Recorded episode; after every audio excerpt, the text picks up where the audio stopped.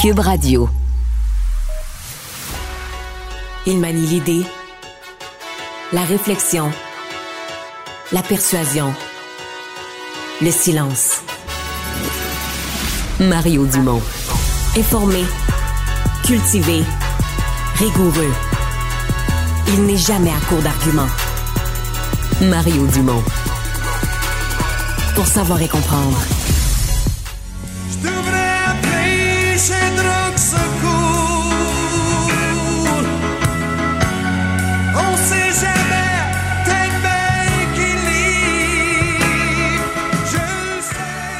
Triste nouvelle qu'on vient euh, d'apprendre. Euh, Bon début de semaine d'abord, mais triste nouvelle qu'on vient d'apprendre. Vous reconnaissez le groupe Offenbach. On savait qu'un homme de 66 ans, là, c'était passé dans l'actualité de la fin de semaine, avait perdu la vie dans un accident de voiture euh, à la colle tard samedi soir ou tôt dimanche matin. Mais il s'agit de John McGill, le guitariste, celui qui est arrivé un peu plus tard dans, dans la vie du groupe, là, qui avait rejoint Jerry Boulet, Bray Leboeuf, dont John McGill, qui était, il vivait maintenant en Ontario, mais qui était euh, natif de l'Ontario aussi, qui avait été le guitariste pendant la, plus belle époque du groupe Offenbach, donc euh, qui est décédé à l'âge de 66 ans. Donc une nouvelle qu'on vient tout juste, tout juste d'apprendre, qui vient euh, de sortir sur les différents médias d'information. Donc pour les fans comme moi d'Offenbach, une nouvelle bien triste. Tout de suite, on va rejoindre l'équipe de 100% Nouvelles. 15h30, Mario Dumont qui est avec nous. Euh, Bonjour Mario. Bonjour. Juste avant d'aborder euh, nos sujets aujourd'hui, on vient tout juste d'avoir une nouvelle de dernière heure. Il y a eu un accident à la colle, un accident de la route au cours de la fin de semaine. On vient tout juste d'avoir la nouvelle à l'effet que la victime est un homme de 66 ans. Il s'agit de John McGill, guitariste d'Offen- d'Offenbach, qui n'est plus. Donc, il a péri dans cette euh, tragédie routière. Sa voiture a frappé un arbre en fin de semaine à la colle. Donc, triste nouvelle de dernière heure qu'on vient tout juste d'apprendre. Mario, on va parler évidemment de ce qui se passe avec euh, ces voies là, qui sont fermées dans le tunnel euh, La Fontaine. On en parle depuis ce matin. Ça s'est bien passé durant l'heure de pointe matinale, mais là, on voit que ça s'annonce plus corsé pour le retour à la maison. Ça, c'est tout un stress, Mario, pour les gens qui doivent retourner sur la rive sud après le travail. Ouais, c'est certain. Et ce matin, effectivement, ça s'est passé euh, assez bien, j'allais dire moins mal que prévu, mais pour la plupart des gens, pas mal du tout. C'est passé assez bien. Et euh, je pense que c'était beaucoup de sagesse et de prudence de la part de la ministre de Geneviève Guilbeault là, de, de ne pas euh, de ne pas être triomphal, là, de dire, regardez, on reste très, très prudent, on se donne deux semaines. Beaucoup de gens avaient l'impression quand même que ce matin, mais d'abord, c'est moins pire. Il y a deux voies pour entrer, une voie pour sortir. Donc, techniquement, ça devrait être un peu moins pire le matin qu'en fin de journée.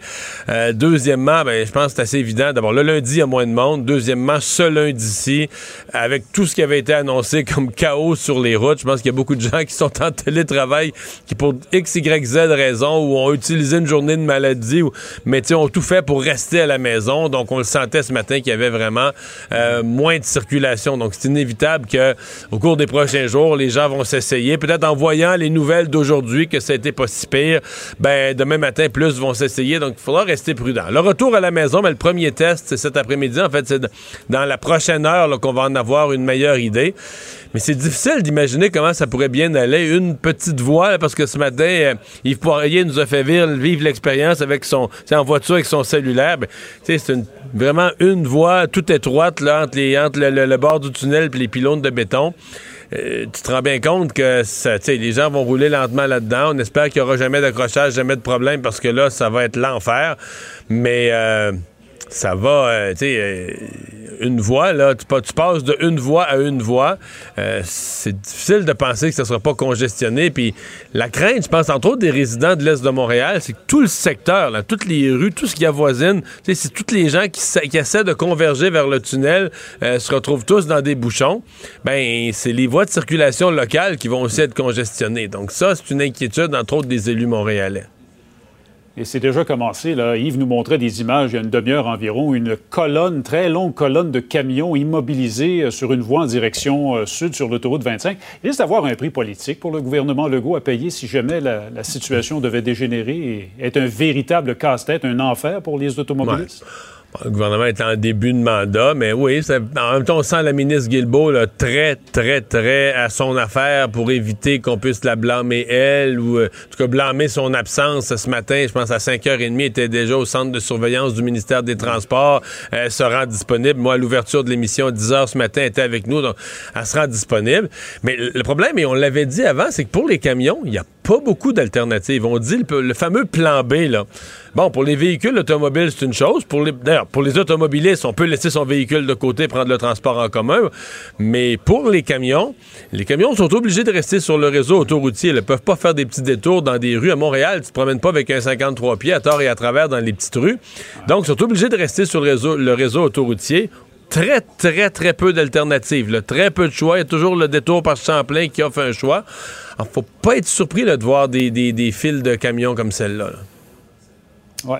Alors, c'est à suivre au cours des prochains jours, des prochaines semaines et même des prochaines années. On va voir ce que ça va donner à commencer par cet après-midi. Euh, côté politique, Mario, grosse nouvelle aujourd'hui à Québec, euh, véritable revirement au Parti libéral. Dominique Anglade qui tente finalement de réintégrer Marie-Claude Nichols au sein du caucus.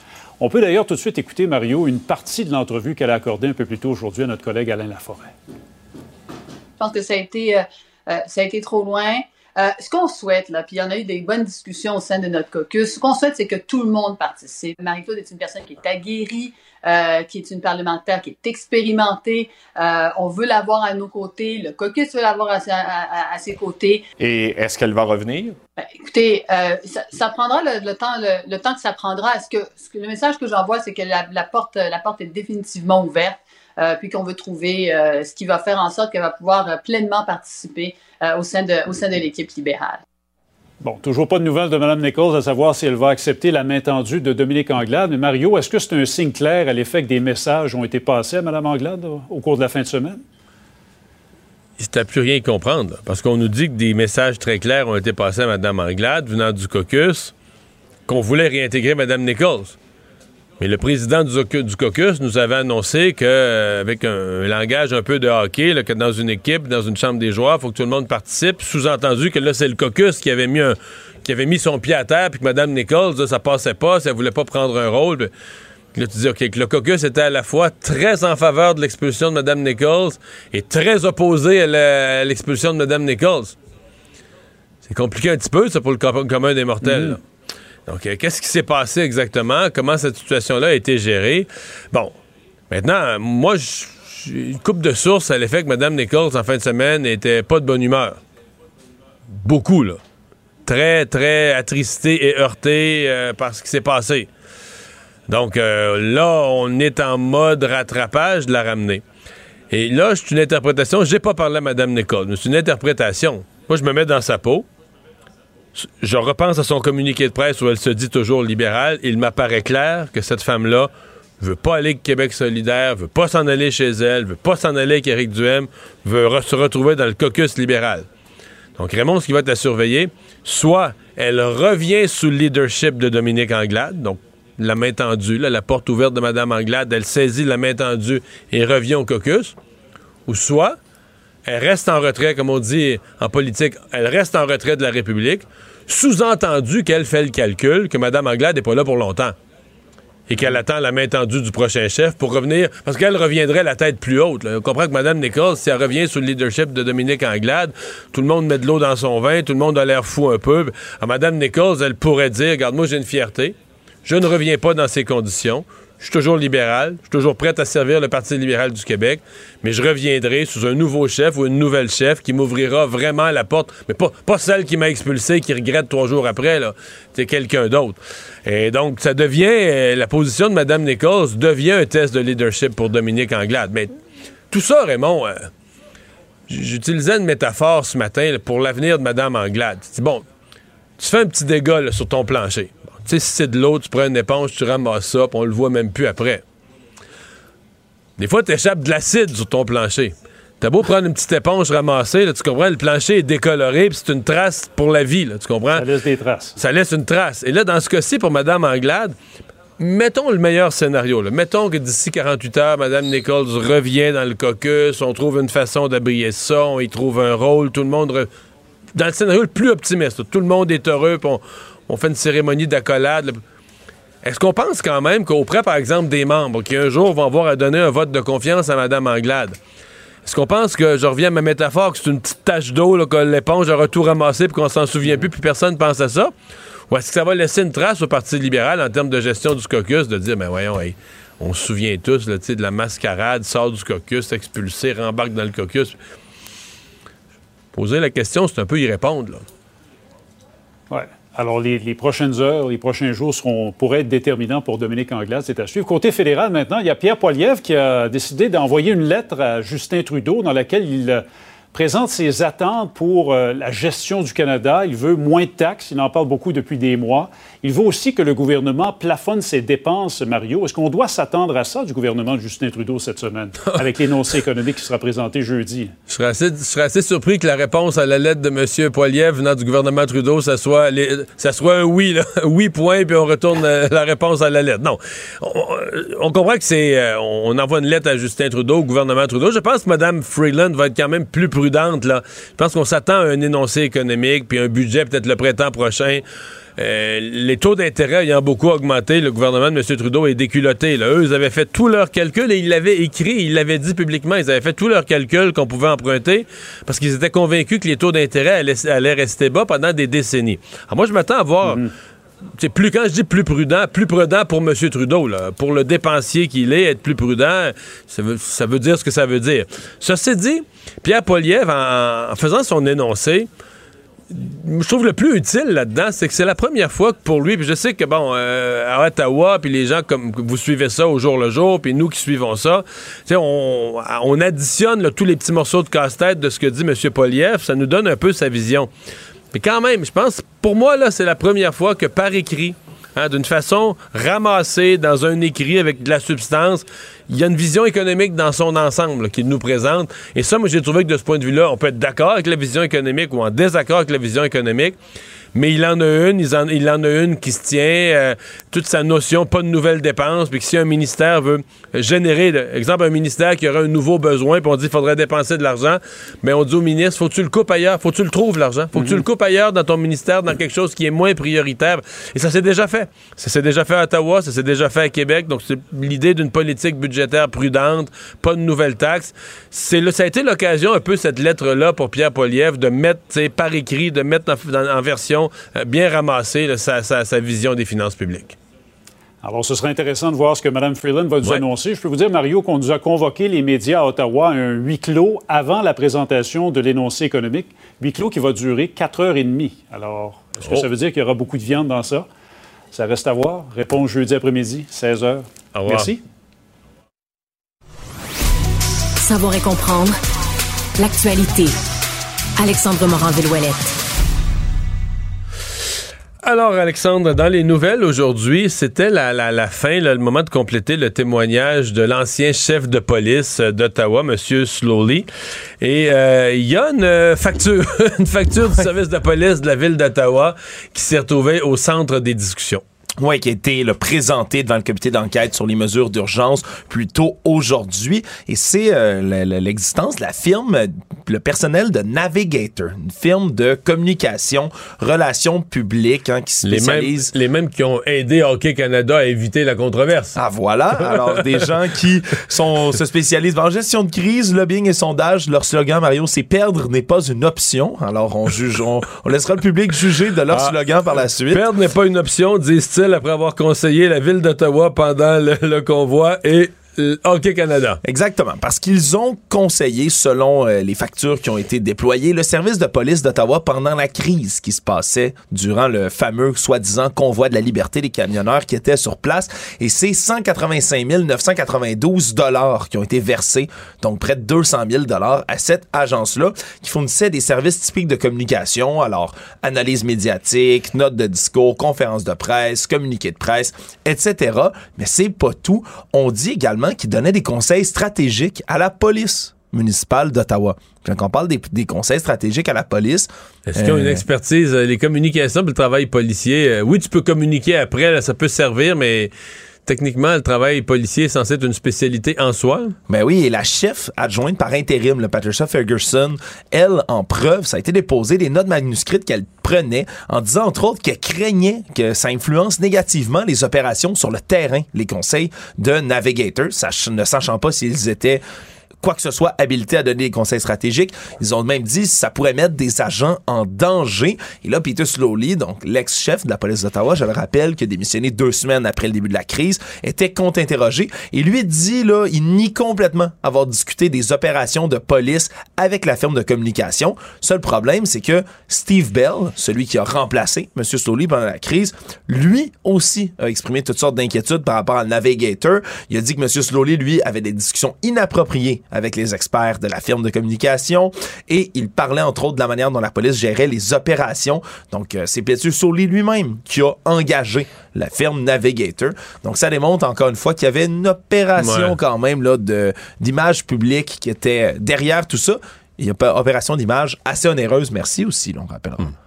Est-ce qu'on sait si Mme Anglade a l'intention d'appeler Navigator? Je sais C'est pas prévu. Je sais pas si pas va- d'informations à ce sujet-là. Ben, c'est bien, c'est bien.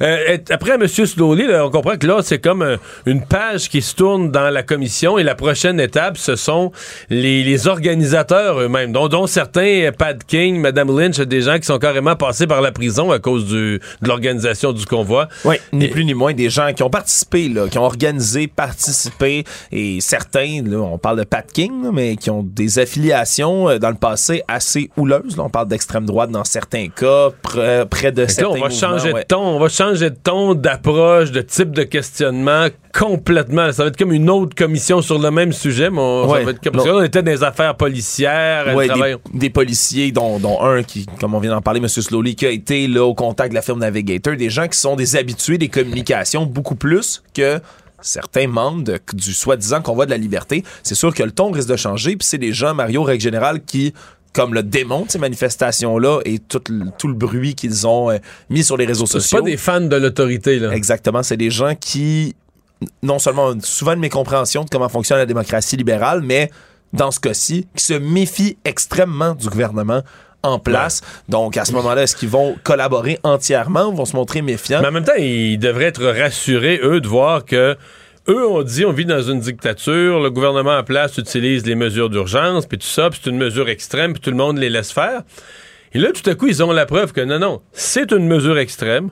Vous aviez raison de le dire, mais c'est une mesure extrême qui existe. Le gouvernement pouvait utiliser, mais qui force le gouvernement après à faire une commission d'enquête puis à s'expliquer pendant des semaines, voire des mois, puis Justin Trudeau lui-même va devoir s'expliquer. Donc, ça vient un peu leur dire, ben non, vous, vous aviez des craintes par rapport au recours aux mesures d'urgence, mais vos craintes là, sont réelles. Regardez, la société a mis en place des mécanismes pour fouiller ça à fond là, quand un gouvernement utilise des mesures aussi extrêmes.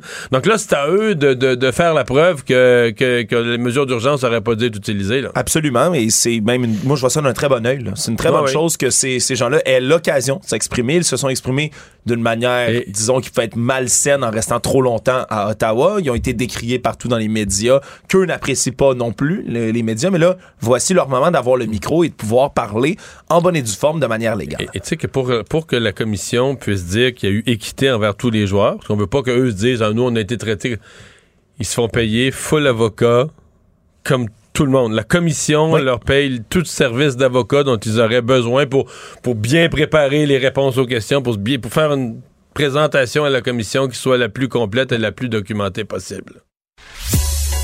Il ne mord pas à l'hameçon des fausses nouvelles. Mario Dumont a de vraies bonnes sources.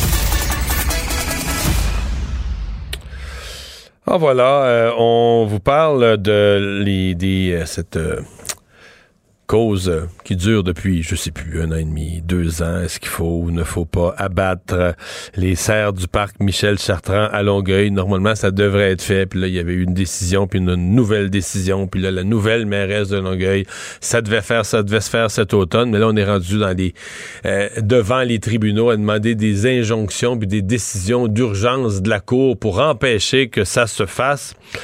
Ben, euh, parmi euh, les gens qui disent, euh, ben écoutez, ce, ce débat-là, euh, ça concerne pas juste la population de Longueuil, ça concerne pas juste les tribunaux, ça concerne plus largement des gens. Euh, ça nous concerne aussi. La Fédération québécoise des chasseurs et des pêcheurs qui disent on veut s'en mêler. On a signé une lettre ouverte dans le journal aujourd'hui. Émilie Vallée, coordonnatrice aux communications de la Fédération euh, des pêcheurs et chasseurs, est avec nous. Bonjour, Madame Vallée. Bonjour. En, en quoi cet, euh, cet enjeu vous concerne?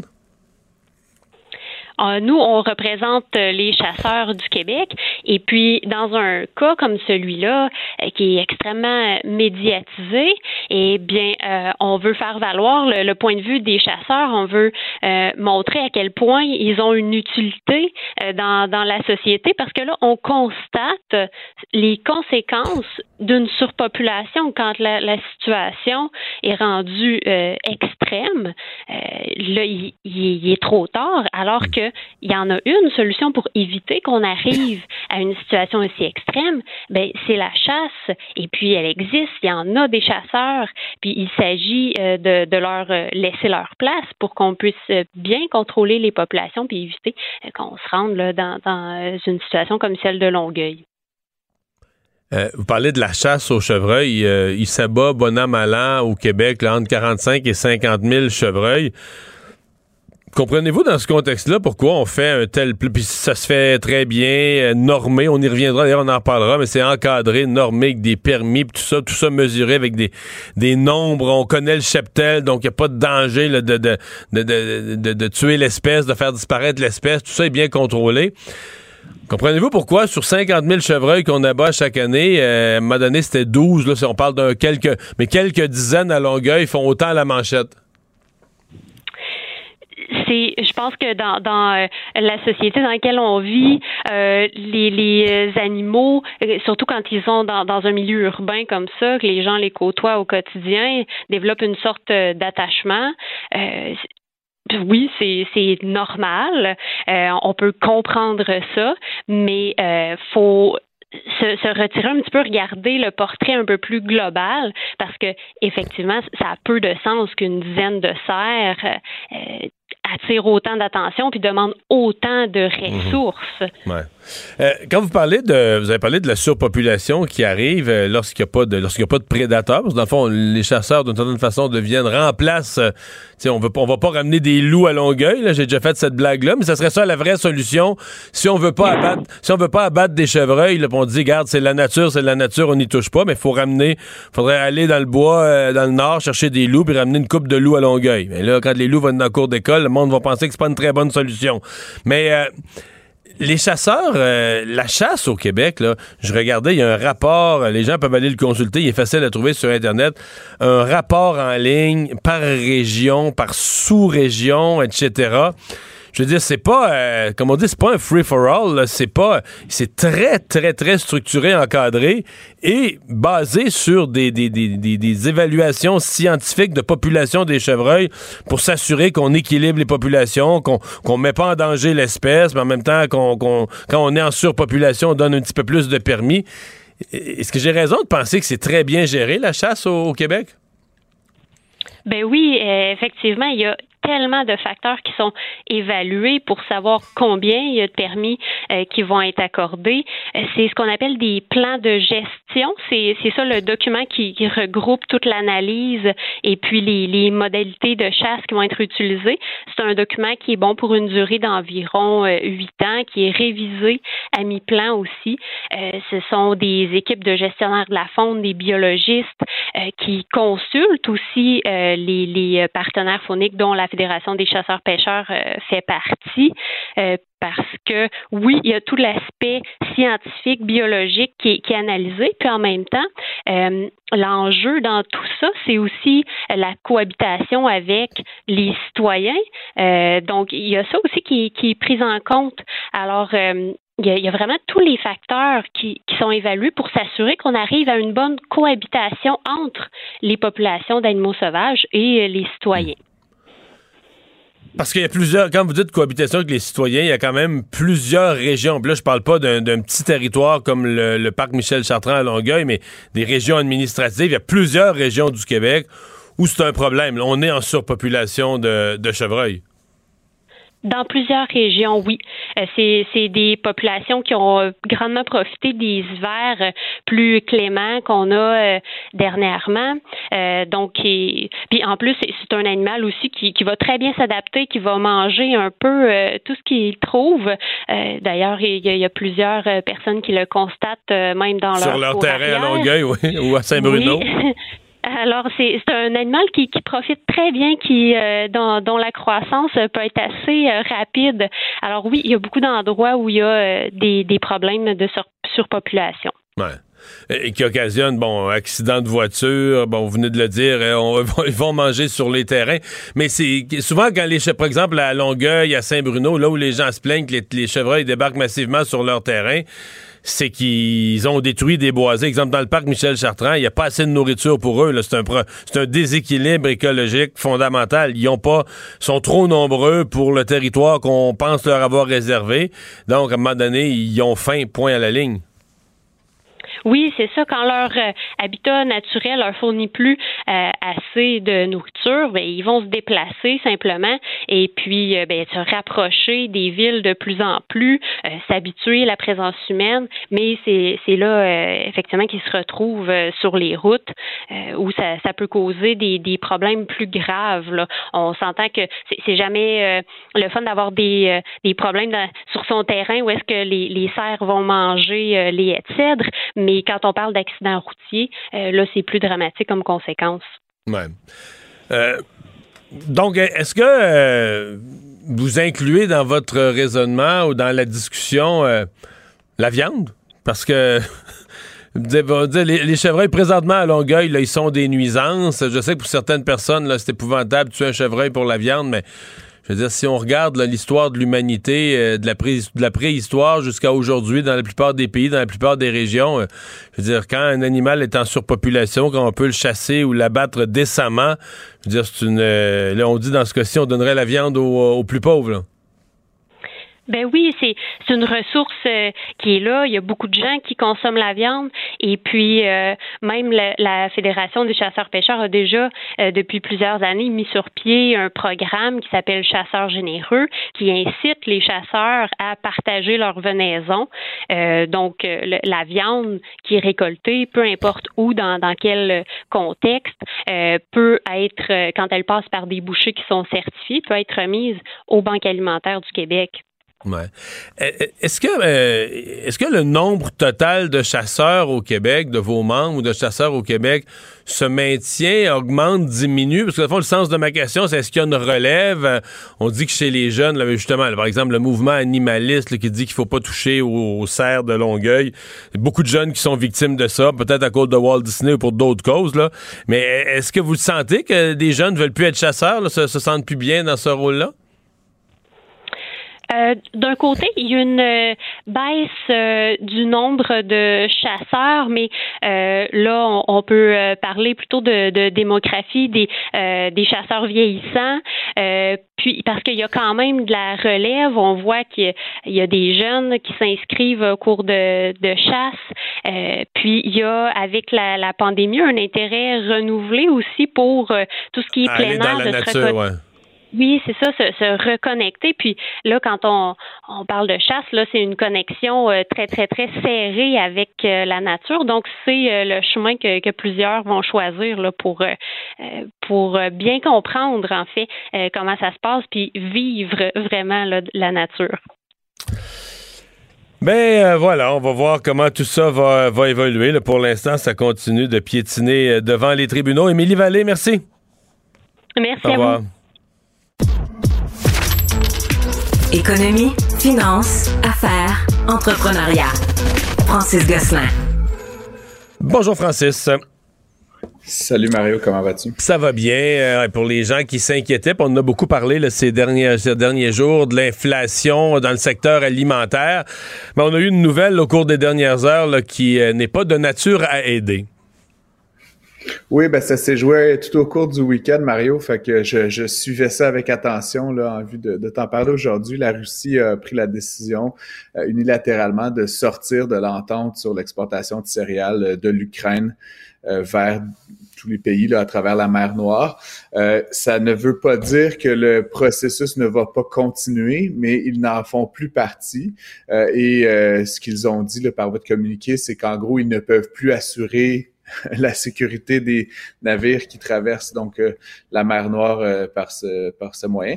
Euh, on se rappellera que à cause de la du conflit là en Ukraine, il y a à peu près 22 millions de tonnes de grains qui sont prisonniers de l'Ukraine. Ce deal-là, ça fait quelques mois là qu'il est en vigueur. On a réussi à exporter 4 millions de tonnes jusqu'ici, mais il en reste donc énormément. Puis évidemment, les récoltes le vont en ajouter. Euh, c'est pas bon signe, évidemment, pour euh, le cours des céréales, euh, du blé, du maïs, du, du tournesol, etc. là, à l'international. On a d'ailleurs vu le prix là, passer là, sur le- la bourse Euronext là, de 290 dollars euh, euros la tonne de blé à 350 là, en, en 48 heures. Euh, donc, c'est une augmentation là, de 15 à 20 là, en très, très peu de temps. Euh, puis ça va se traduire évidemment par des augmentations de- sur le portefeuille des, des gens. Mais là. quand les, le exemple, quand les Français se plaignent, parce qu'eux aussi vivent l'inflation alimentaire, quand les Français se plaignent, par exemple, que le pain, là, une, den- une denrée de base a augmenté de 30 il n'y a pas mille explications. C'est beaucoup, beaucoup lié au- à la hausse du prix des céréales en Europe. Ben là, c'est un phénomène qui s'amplifie avec cette, cette nouvelle-là. Effectivement, ben c'est sûr que les récoltes, ça varie d'année en année. Il y a des réserves stratégiques, il y a toutes sortes de phénomènes d'atténuation. Mais là, le conflit, on est au jour euh, 260, là, je pense. Donc, ça, c'est vraiment un facteur euh, euh, très grave, puis qui était inattendu, puis qui, évidemment, l'Ukraine et la Russie combinées, là, je- de mémoire, là, c'est le deuxième ou troisième exportateur mondial là, de céréales. Fait que c'est sûr que si tu enlèves tout ça comme approvisionnement sur les marchés, euh, ça a un impact euh, assez rapide là, sur les Ben, prix. L'Ukraine devait en fournir pas mal parce qu'on disait de l'Ukraine que c'était le grenier de l'Europe. Puis au, au début de la guerre, on a su que c'était aussi un des gros, gros fournisseurs de céréales euh, de, de la Chine. là. Fait que c'était à la fois perçu comme un grenier en Europe et en Chine, c'est que tu un producteur de céréales. Ça veut pas dire que ça veut pas dire que tu es le seul, là, mais ça veut dire que tu es un producteur de céréales assez, assez majeur. Euh, merci. Euh, tu veux me parler de la, de la SAQ euh, qui a annoncé ce matin, et ça fait quand même quelques fois consécutives. Bon, eux disent, on est frappé nous aussi par l'inflation, là, mais une révision à la hausse des, des prix, de, je sais pas, avec presque 2000 produits. Oui, effectivement. Donc, c'est la, c'est la troisième hausse, Mario, là, en, un an. Dans le fond, la dernière hausse euh, a eu lieu en mai, la précédente en novembre 2021. Euh, on, a, on avait annoncé une petite hausse initialement de 1,66% euh, Ensuite, une hausse, euh, euh, pardon, en mai dernier de 3,7% euh, Et puis aujourd'hui, on rajoute à ça donc une augmentation de, certains tarifs de 2,4% Donc sur l'année, c'est c'est drôle, ça ça tombe pas mal dans la fourchette entre 7 et 8, qui est l'inflation.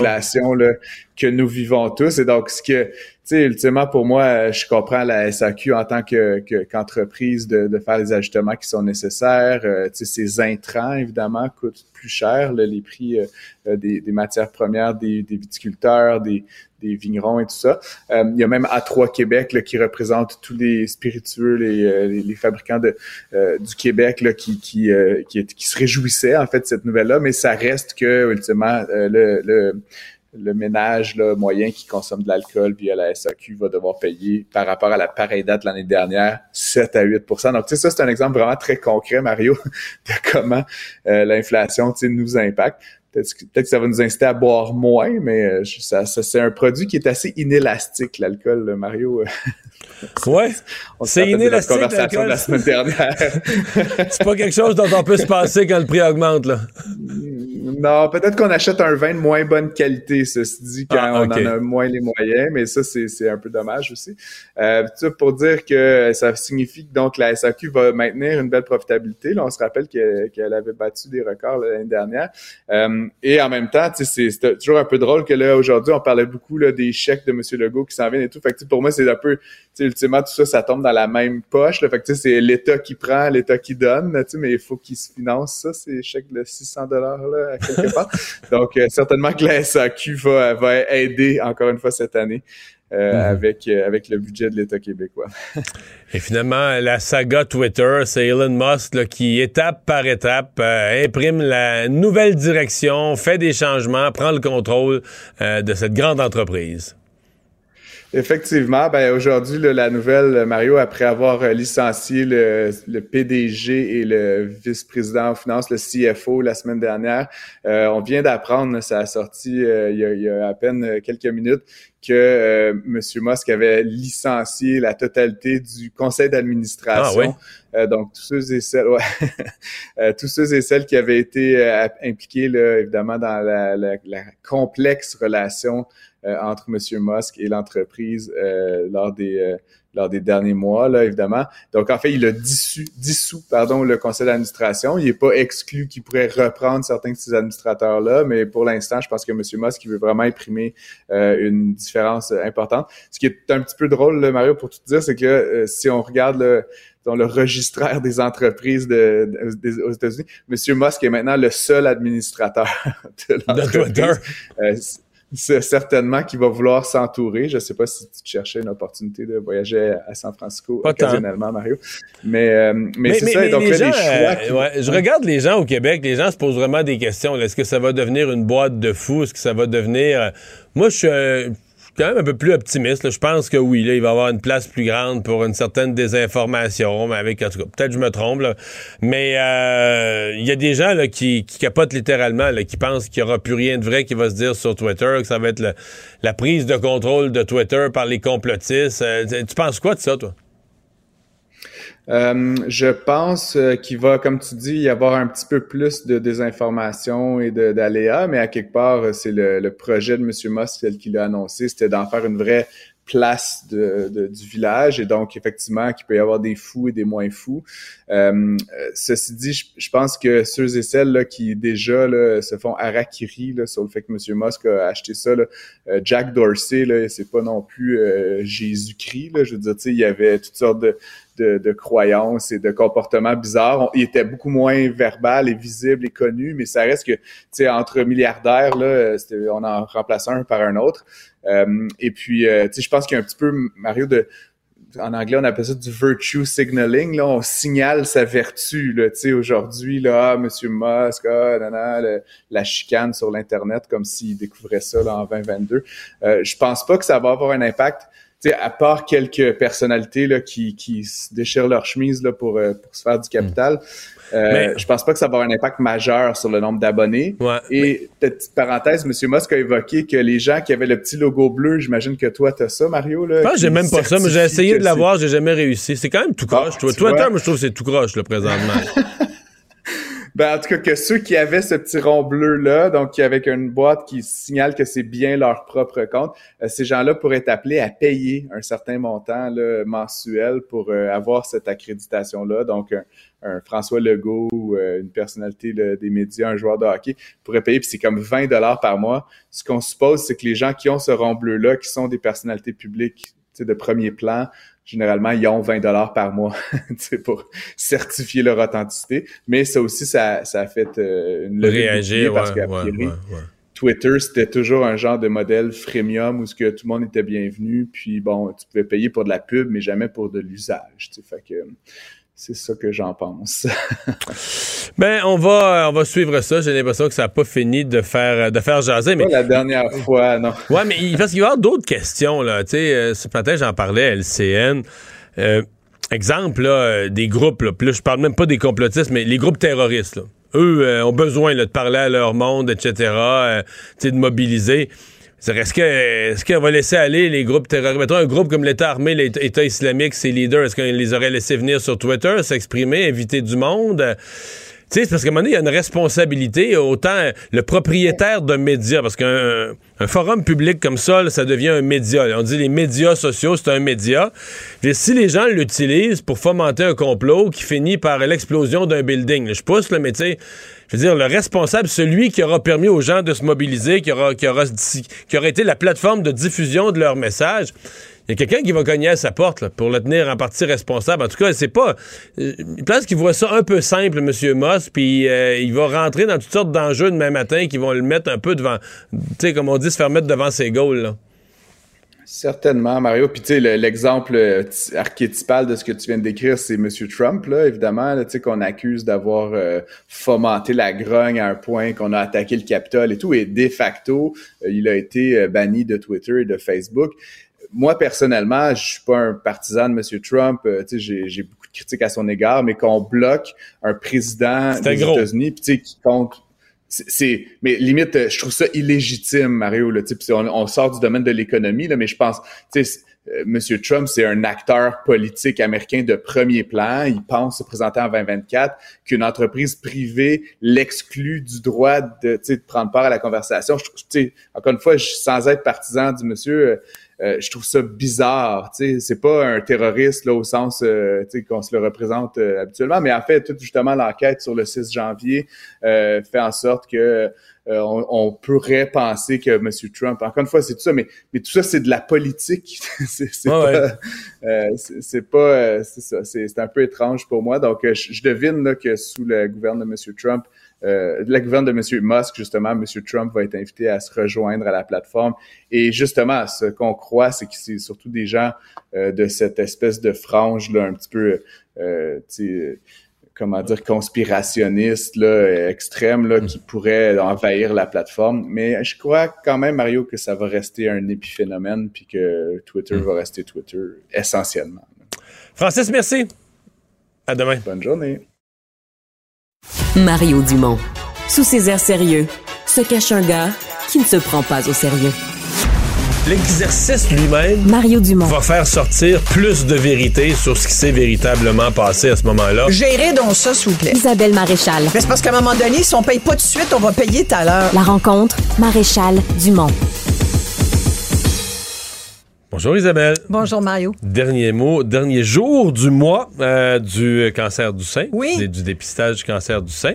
Euh, et tu me parles d'une belle initiative.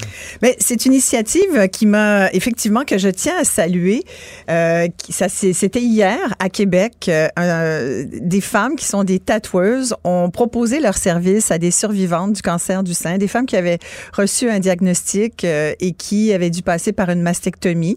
Euh, c'est extrêmement euh, douloureux d'un point de vue physique, mais aussi d'un point de vue mental, passer à travers tout le processus, toute, toute l'expérience euh, du cancer du sein, parce que euh, quand on arrive à, à la mastectomie, ça te remet complètement en question en tant que femme. Et je trouvais que c'était à saluer parce que les femmes qui témoignaient disaient à quel point ça, ça leur permettait de, de passer à travers justement, puis de retrouver confiance en elles, de, de se retrouver bien dans leur corps. Il y en a une qui s'est même fait tatouer un phénix. Tu sais que le phénix... euh, Oui, la renaissance. renaît après, c'est ça, renaît de ses cendres. Donc, il y avait là une belle image. Puis, ça me permet de parler, effectivement, oui, en le mois d'octobre, c'est le mois du cancer du sein. Je trouvais qu'on n'en avait pas tant parlé ce mois-ci parce qu'on a été bien occupé avec la campagne électorale et tout, mais il faut pas oublier que c'est quand même le cancer, le plus, un des cancers les plus virulents au pays, que c'est un cancer, évidemment, c'est le cancer féminin, bien évidemment, qui touche euh, euh, encore beaucoup trop de femmes. On en meurt moins, mais on en meurt encore. Tu vois, à l'époque où j'ai commencé, moi, à m'impliquer avec la Fondation du cancer euh, canadienne du cancer ou la Fondation du cancer du sein du Québec, on en était à une femme sur neuf. Là, c'est une femme sur huit. Il y a des avancées. Puis je regardais les Tu vois, je voulais sortir un petit peu euh, des chiffres pour te, mettre à jour. Puis Aujourd'hui, on dit que le pourcentage de survivantes du cancer du sein au Canada a doublé depuis les 15 dernières années. Fait que pour toutes les femmes qui nous écoutent, qui viennent peut-être de recevoir leur diagnostic aujourd'hui, c'est un baume, tu comprends? Mais ça enlève rien à l'expérience et j'ai eu l'occasion d'écrire la préface d'un nouveau livre qui vient de sortir, qui s'intitule Le livre rose que je t'ai amené, de Julie Fauché. Et Julie Fauché, c'est une femme que j'ai rencontrée, que j'ai interviewée pour la première fois il y a peut-être 20 ans. Je l'ai à nouveau, elle avait eu un cancer du sein, premier cancer du sein. Cinq ans se passent, tout va bien. Elle pense que qu'elle est sortie euh, du bois et re, reboum, autre euh, récidive, ou en tout cas deuxième cancer du sein. Et là, elle a dû passer par une mastectomie, par tout ce processus qu'elle appelle l'aventure du cancer du sein. Euh, et elle s'est retrou- elle me dit que ce livre-là, elle l'a vraiment écrit comme un guide qu'elle aurait aimé avoir, elle. Et c'est vrai que euh, on s'est beaucoup parlé de, du pourquoi, puis de comment on se sentait, puis elle a eu des témoignages de centaines de femmes euh, qui sont venues la voir parce qu'elle aujourd'hui, elle offre des, des, des- Elle a même une boutique où euh, elle vend des toutes sortes de choses tu qui ont, qui ont lieu, qui ont, euh, qui ont, qui viennent en fait en aide aux femmes qui n'ont plus de seins. Tu peux avoir des prothèses, tu peux avoir, euh, t'as, t'as toutes sortes de choses. Et dans le fond, c'est de l'empowerment. C'est retrouver ton corps une fois que le cancer est passé dessus, c'est vraiment ça. Et surtout retrouver euh, ta sérénité de femme parce que c'est un des cancers qui t'affecte le plus mentalement. Aussi parce que euh, quand tu annonces ça à ton conjoint, à tes proches, à tes enfants, on voit tout de suite on voit tout de suite l'échéance, comme tous les- cancers. Annoncer à quelqu'un que tu as le cancer ou, entendre ça de la bouche de quelqu'un que t'aimes, c'est épouvantable. Elle trouvait qu'il n'y avait pas grand-chose pour les femmes qui avaient, euh, reçu ce diagnostic. Elles sont nombreuses. Sais, je regardais encore les chiffres aujourd'hui, il y a près de 7000 femmes qui vont recevoir un diagnostic au pays. C'est quand même beaucoup de monde. Puis il y en a 1350 qui vont en décéder. C'est 25% le cancer de- du sein de tous les nouveaux cancers au pays. Fait que tu la bataille n'est pas gagnée. C'est important d'aller se faire dépister. Après 50 ans au Québec, on a un programme qui marche bien, euh, qui t'envoie une lettre, tu y vas, c'est simple, tu as les résultats deux semaines après. Euh, c'est pas la panacée, on peut en échapper, mais il y a quand même ça. Euh, tu disais qu'il y avait des hommes qui en avaient aussi, puis tu as raison, effectivement. Et il y a, y a d'ailleurs un, un Plus moins difficile à détecter chez les hommes. là. La bon. mammographie fonctionne pas. non, puis il y a un possible. moins grand taux de survie. Tu vois, aujourd'hui, je te parlais qu'on parle de 84% de taux de survie euh, chez les femmes, c'est 79% chez les hommes. Ça reste un cancer qui est moins mortel que d'autres cancers. Si je te parle du cancer euh, du foie ou du cancer du poumon euh, ou, ou, euh, du pancréas, bon, c'est des cancers qui ont une virulence euh, qu'on a l'impression d'être euh, insurmontable, qui est vraiment grave. Mais, mais le cancer du sein, c'est la façon dont ça, ça a un impact sur ta vie et dans les années qui vont suivre. Aujourd'hui, tu vois, il y a, il y a des femmes qui, qui, qui choisissent de, et là, je vais prendre une expression entre guillemets qui se dit tout à fait entre survivantes, c'est-à-dire, il y en a qui, qui m'ont dit, moi, j'ai choisi de rester plate. Rester plate, ça veut dire ne pas, Pas de avoir reconstruction. pas de reconstruction. Puis je pense C'est que c'est correct. peut-être à elle que le, le- le tatouage euh, s'applique davantage. là. Voilà, c'est ça. Puis je trouve que c'est bien de dire, mais moi, je veux quoi? Le corps de la femme est tellement euh, euh, hyper sexualisé que c'est- et on est tellement défini.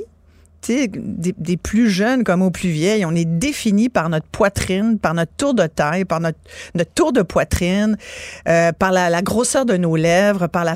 Écoute, j'ai une amie qui est magnifique, euh, qui aborde la vieillesse avec moins de sérénité qu'elle s'en souhaiterait et qui me dit, ben moi, je viens de décider de me faire faire un facelift. Écoute, ça va coûter 30 000 pièces. C'est une femme magnifique. Moi, je trouve qu'elle en a pas besoin, mais elle supporte très mal le fait de vieillir. Alors imagine quand il t'arrive un- une maladie comme celle-là, comme un cancer qui te remet, tu es obligé, tu plus de sein. Imagine par rapport à ton conjoint. Il y a des couples qui s'en remettent pas. Il y a des gars pour qui c'est important. Il y, a, énormément de conjoints qui sont, la plupart supportent. Mais j'ai un ami médecin qui m'a dit que la maladie, nous on l'avait dit quand Thierry a eu son, son cancer du foie, on m'a dit euh, bonne chance. Mais on est un couple solide. Mais tu sais que j'avais regardé les statistiques, 80% des couples se séparent quand l'un des deux conjoints est malade. Ah ouais? Fait que tu sais, pour le meilleur ou pour le pire, c'est d'abord le meilleur. D'abord le meilleur. J'espère que tu vas bien et que tu seras pas trop malade longtemps. Je, je trouve ça dommage. Alors, je pense qu'il faut aussi dire ça. Mais là, fin octobre, il y a le cancer de. Et demain, c'est le 1er novembre? Et là, demain, 1er novembre, là, je peux te parler de- du cancer de la pro- prostate parce que c'est l'autre cancer euh, qui est relié au sexe, au genre. Et pour les hommes, de plus en plus, je pense qu'on le dit, c'est important d'aller vous faire dépister. Et je sais que pour les gars, c'est pas le fun, un toucher rectal, il y a personne qui aime ça, mais c'est important, surtout pour les hommes de plus de 40, surtout 50 ans, euh, c'est un cancer qui a pas toujours de symptômes non plus. Euh, des fois, tu en as, hein? des fois, tu as des douleurs, mais dès que tu as un doute, moi, je conseille à tout le monde d'aller euh, voir son médecin. Un gars averti en vaut deux. Souvent, c'est les, les femmes. C'est c'est intéressant avec Procure. On est 34 ambassadeurs cette année. Moi, ça fait depuis le début que je suis avec eux. Beaucoup parce que euh, mon ami Jean Pagé euh, a fait beaucoup pour le cancer de la prostate. Euh, on s'était rencontrés à l'époque de 110, ben, à, Radio-Canada, mais à 110 à l'époque. Et, et Jean, son œuvre est poursuivie par sa fille Isabelle, Ouais. qui, qui continue de, de faire la promotion du cancer de la prostate. Et on est plusieurs filles à être des ambassadrices parce que je trouve que toutes les femmes, tu sais, je sais que vous, vous vous occupez moins de votre santé. Une chance qu'on est là Ah oui? pour vous rappeler. Oui, c'est documenté, Mario. Hey, documenté. T'as pas besoin de me convaincre. Ah oui, les gars, vous aimez pas ça. Puis des fois, vous faites comme, vous ignorez, vous, faites- vous êtes dans le déni le plus du complet, puis vous vous dites, bah, ce que je sais pas, ça me fera pas mal. Mais des fois, c'est- c'est- ça marche pas de même. Alors, j'en profite pour dire que c'est un, c'est novembre. Alors, c'est pour ça que chaque année, Philippe Dubuc fait un magnifique nœud papillon. Je te le donne. Mais t'es donc bien Ben, fait. je sais que je suis. Vous- Merci. Tu pourras le porter. les nœuds papillons. Ben oui. Et il y a même une petite pochette, tu vois, Qui va avec que je vais année? garder. Si tu me permets, je vais la mettre comme ça. avec Mais moi, je vous encourage à aller faire un don sur procure.ca, puis à penser aux hommes de votre vie, puis à leur rappeler d'aller se faire, euh, d'aller se faire euh, Dépisté. dépister s'ils s'en sentent le besoin. Merci Isabelle. Ça me fait plaisir. À demain. Pour savoir ce qu'il y a à comprendre, Mario Dumont. Augmentation de prix à la SAQ de plusieurs produits. On parle de près de 2000 produits. C'est la troisième augmentation en moins de 12 mois. Euh, quand on les additionne, là, ces trois augmentations, bon, on arrive à peu près dans les taux d'inflation, aux alentours des 8 ce qui, euh, bon, ce qui essentiellement euh, peut être justifié ou peut, euh, du point de vue de la SAQ, euh, dire ben on est on est comme tout le monde, on n'est pas mieux, on n'est pas moins bon, mais on vit l'inflation et donc on la refile au consommateur. Euh, Est-ce que c'est pleinement justifié? Est-ce que la société d'État à ce moment-ci a raison de nous augmenter les prix comme ça? Catherine Lessard est présidente, présidente directrice générale d'A3 Québec. Euh, A3, une association qui réunit des agences de vins et spiritueux. Bonjour. Bonjour. Euh, vous la trouvez justifiée, vous, l'augmentation? Parce que dans le fond, euh, c'est pour, pour payer vos, euh, vos membres, là, les fournisseurs, que, que SAQ augmente ses prix. Non, en fait, comme vous le disiez plus tôt, c'est sûr qu'on est dans un contexte où tous les jours aux actualités, on entend qu'il y a des prix qui augmentent, puis c'est- réaliste. Nous, la- la- l'ajustement, on, on le juge indispensable, même vu le contexte économique. Puis là, comme la SAQ le dit, à 2,4, il est assez bas. Euh, nous, c'est pas euh, c'est pas de l'argent de plus dans les poches ni de nos membres ni des, des fournisseurs. C'est juste pour demeurer rentable puis continuer de pouvoir euh, fournir des produits intéressants aux Québécois. OK. Mais le, le prix, parce que le prix, c'est pas. Les augmentations de prix, c'est pas tout pareil. Le, prix de certains aliments a augmenté beaucoup, le prix de Mhm. certains autres biens a augmenté moins. Par exemple, les importateurs, vos membres qui sont, oublions les spiritueux, concentrons-nous sur le vin. Vos membres qui importent du vin, d'Espagne, d'Italie, de France, les, les pays classiques, est-ce qu'ils vivent des augmentations de prix de cet ordre-là? Est-ce que les, vignerons augmentent leur prix à ce, niveau-là? Ben, les vignerons augmentent leur prix euh, sur le. En fait, nous, la, négociation qui s'est faite au cours des dernières semaines, c'est sur le prix de départ. Le prix de départ, c'est le prix auquel le producteur vend son vin. Fait que si vous vouliez peut-être un exemple de vin, un vin qui se détaillerait de 7 le prix de départ, ça représente approximativement 6 Fait que euh, le- la différence entre le, le 17 puis le 6, ça, c'est, ça va, ça va pour payer. C'est des taxes, la c'est la, la part SAQ, c'est ça. On comprend. Exactement.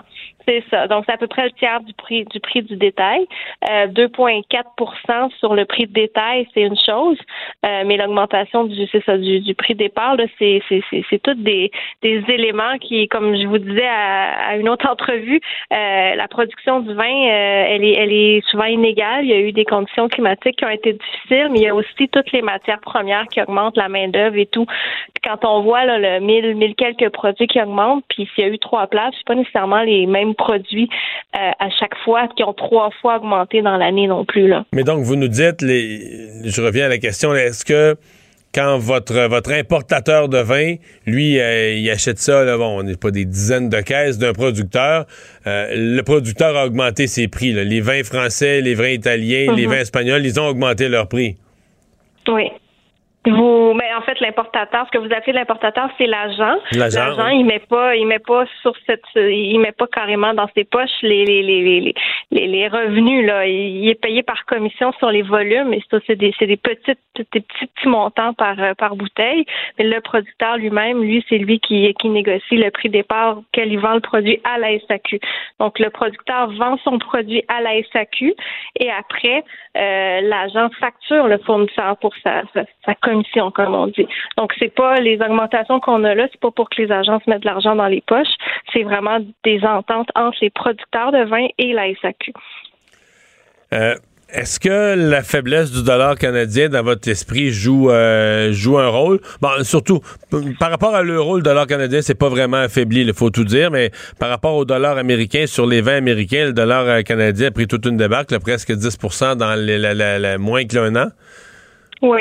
Ben, en partie, si les augmentations sont pas si élevées, c'est pas parce que ben, c'est, entre autres parce que le, le, le, le taux de change était avantageux.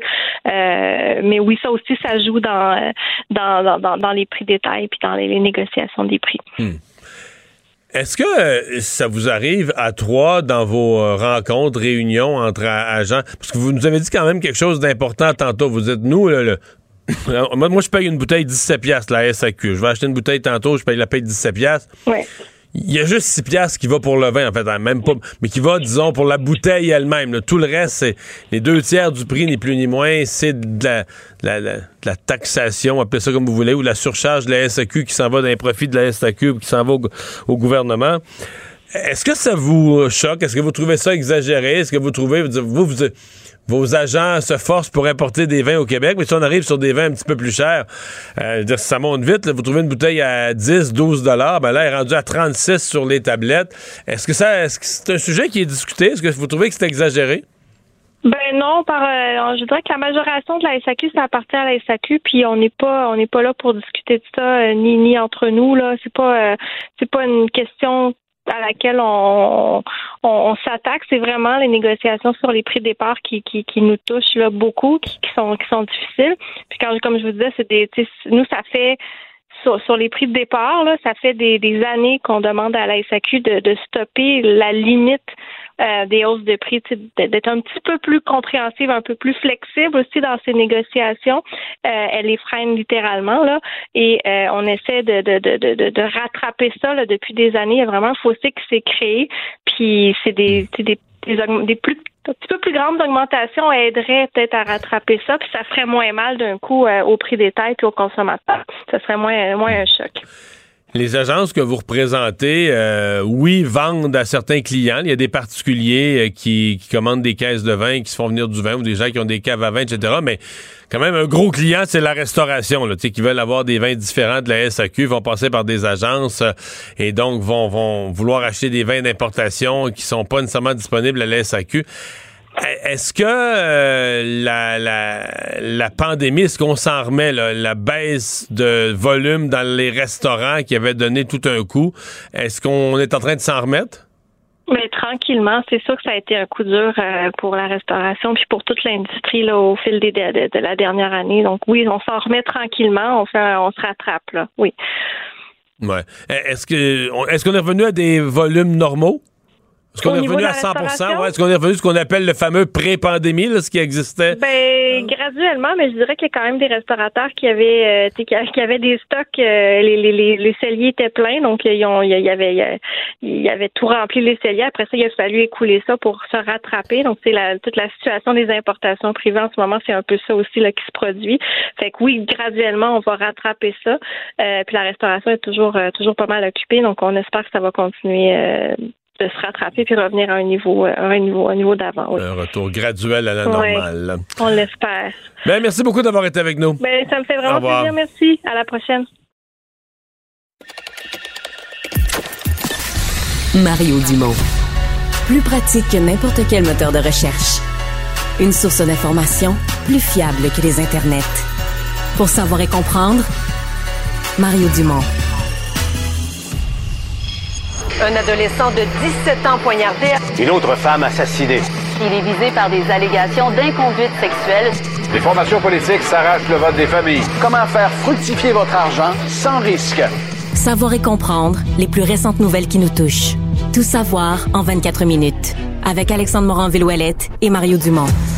En manchette dans cet épisode, fermeture du pont-tunnel, une première journée assez tranquille, du moins pour le matin. Ça semble plus corsé pour le retour. Dominique Anglade veut ramener Marie-Claude Nichols dans le caucus. Va-t-elle le faire?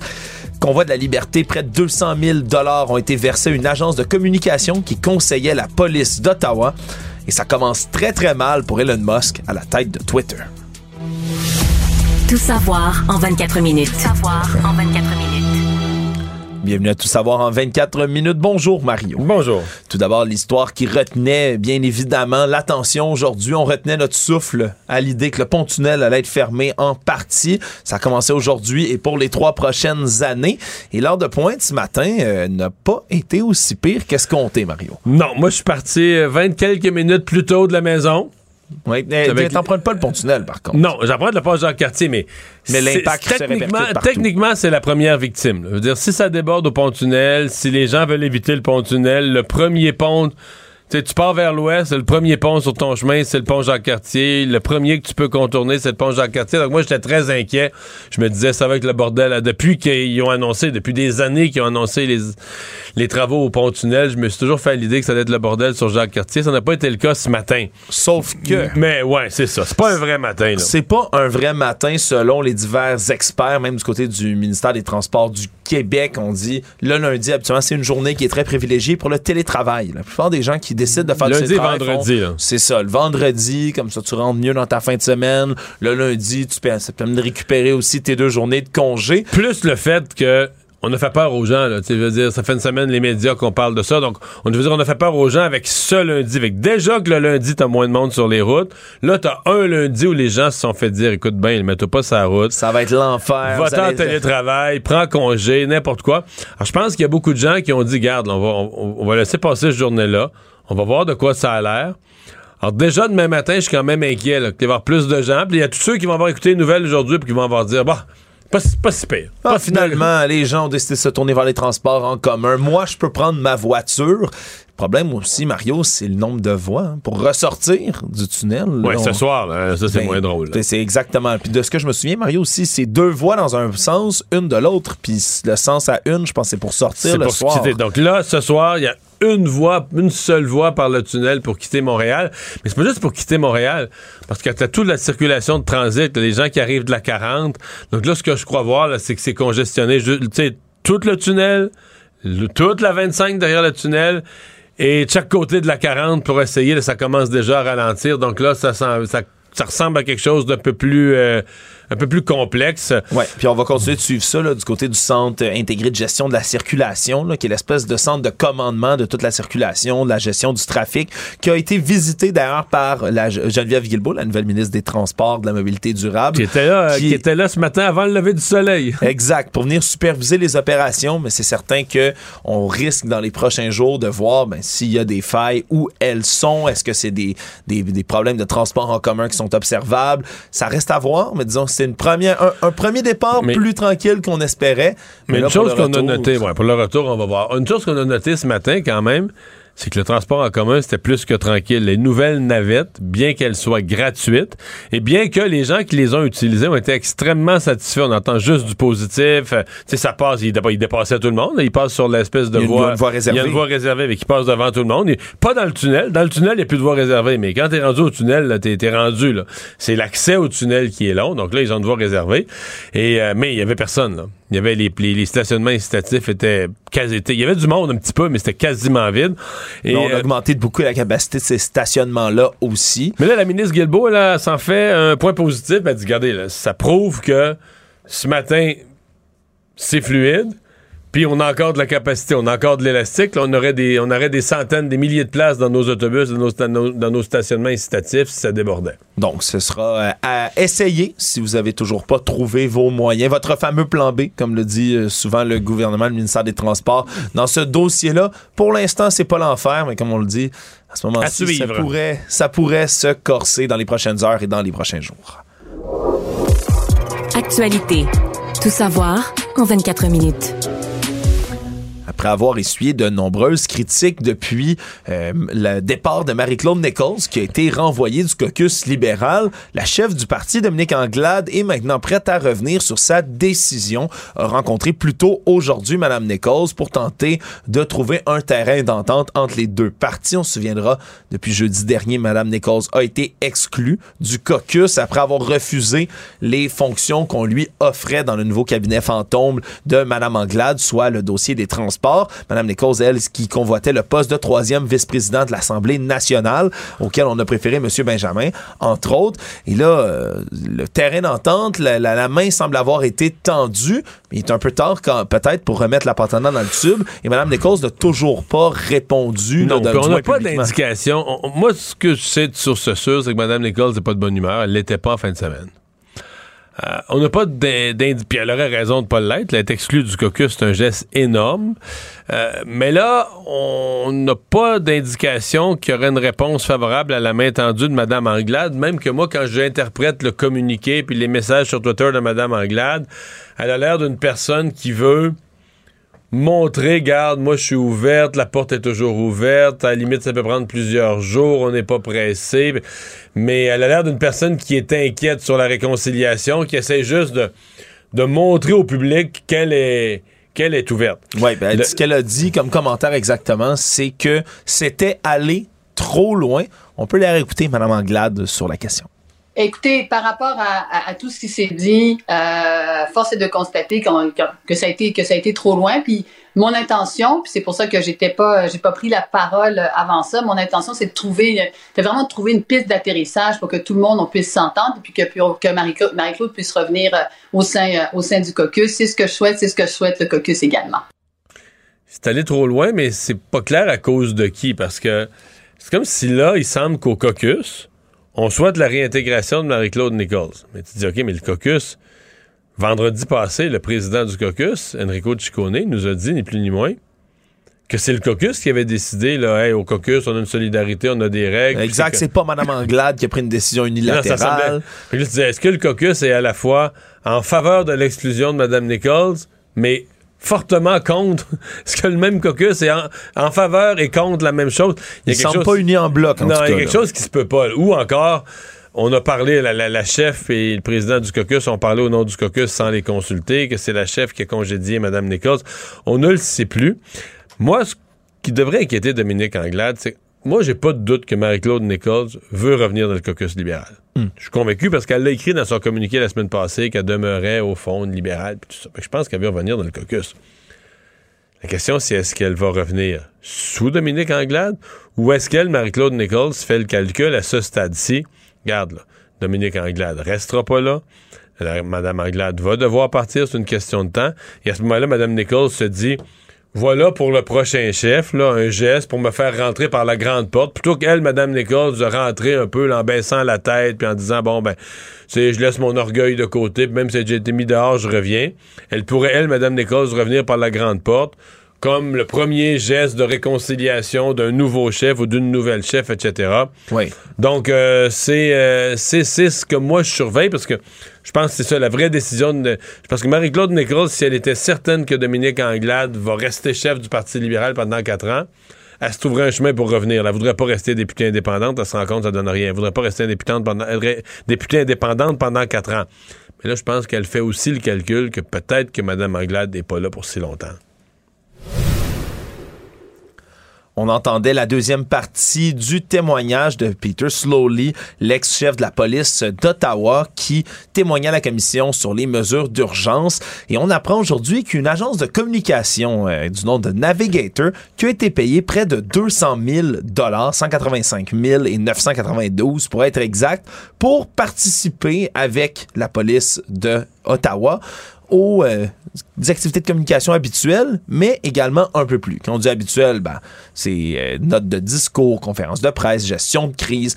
Par la suite, ce qu'on comprend, c'est qu'elle donnait aussi des conseils stratégiques à la police d'Ottawa, un point tel que la chef adjointe par intérim a, elle, écrit dans des notes manuscrites qu'elle se trouvait inquiète que ça mette en péril des agents.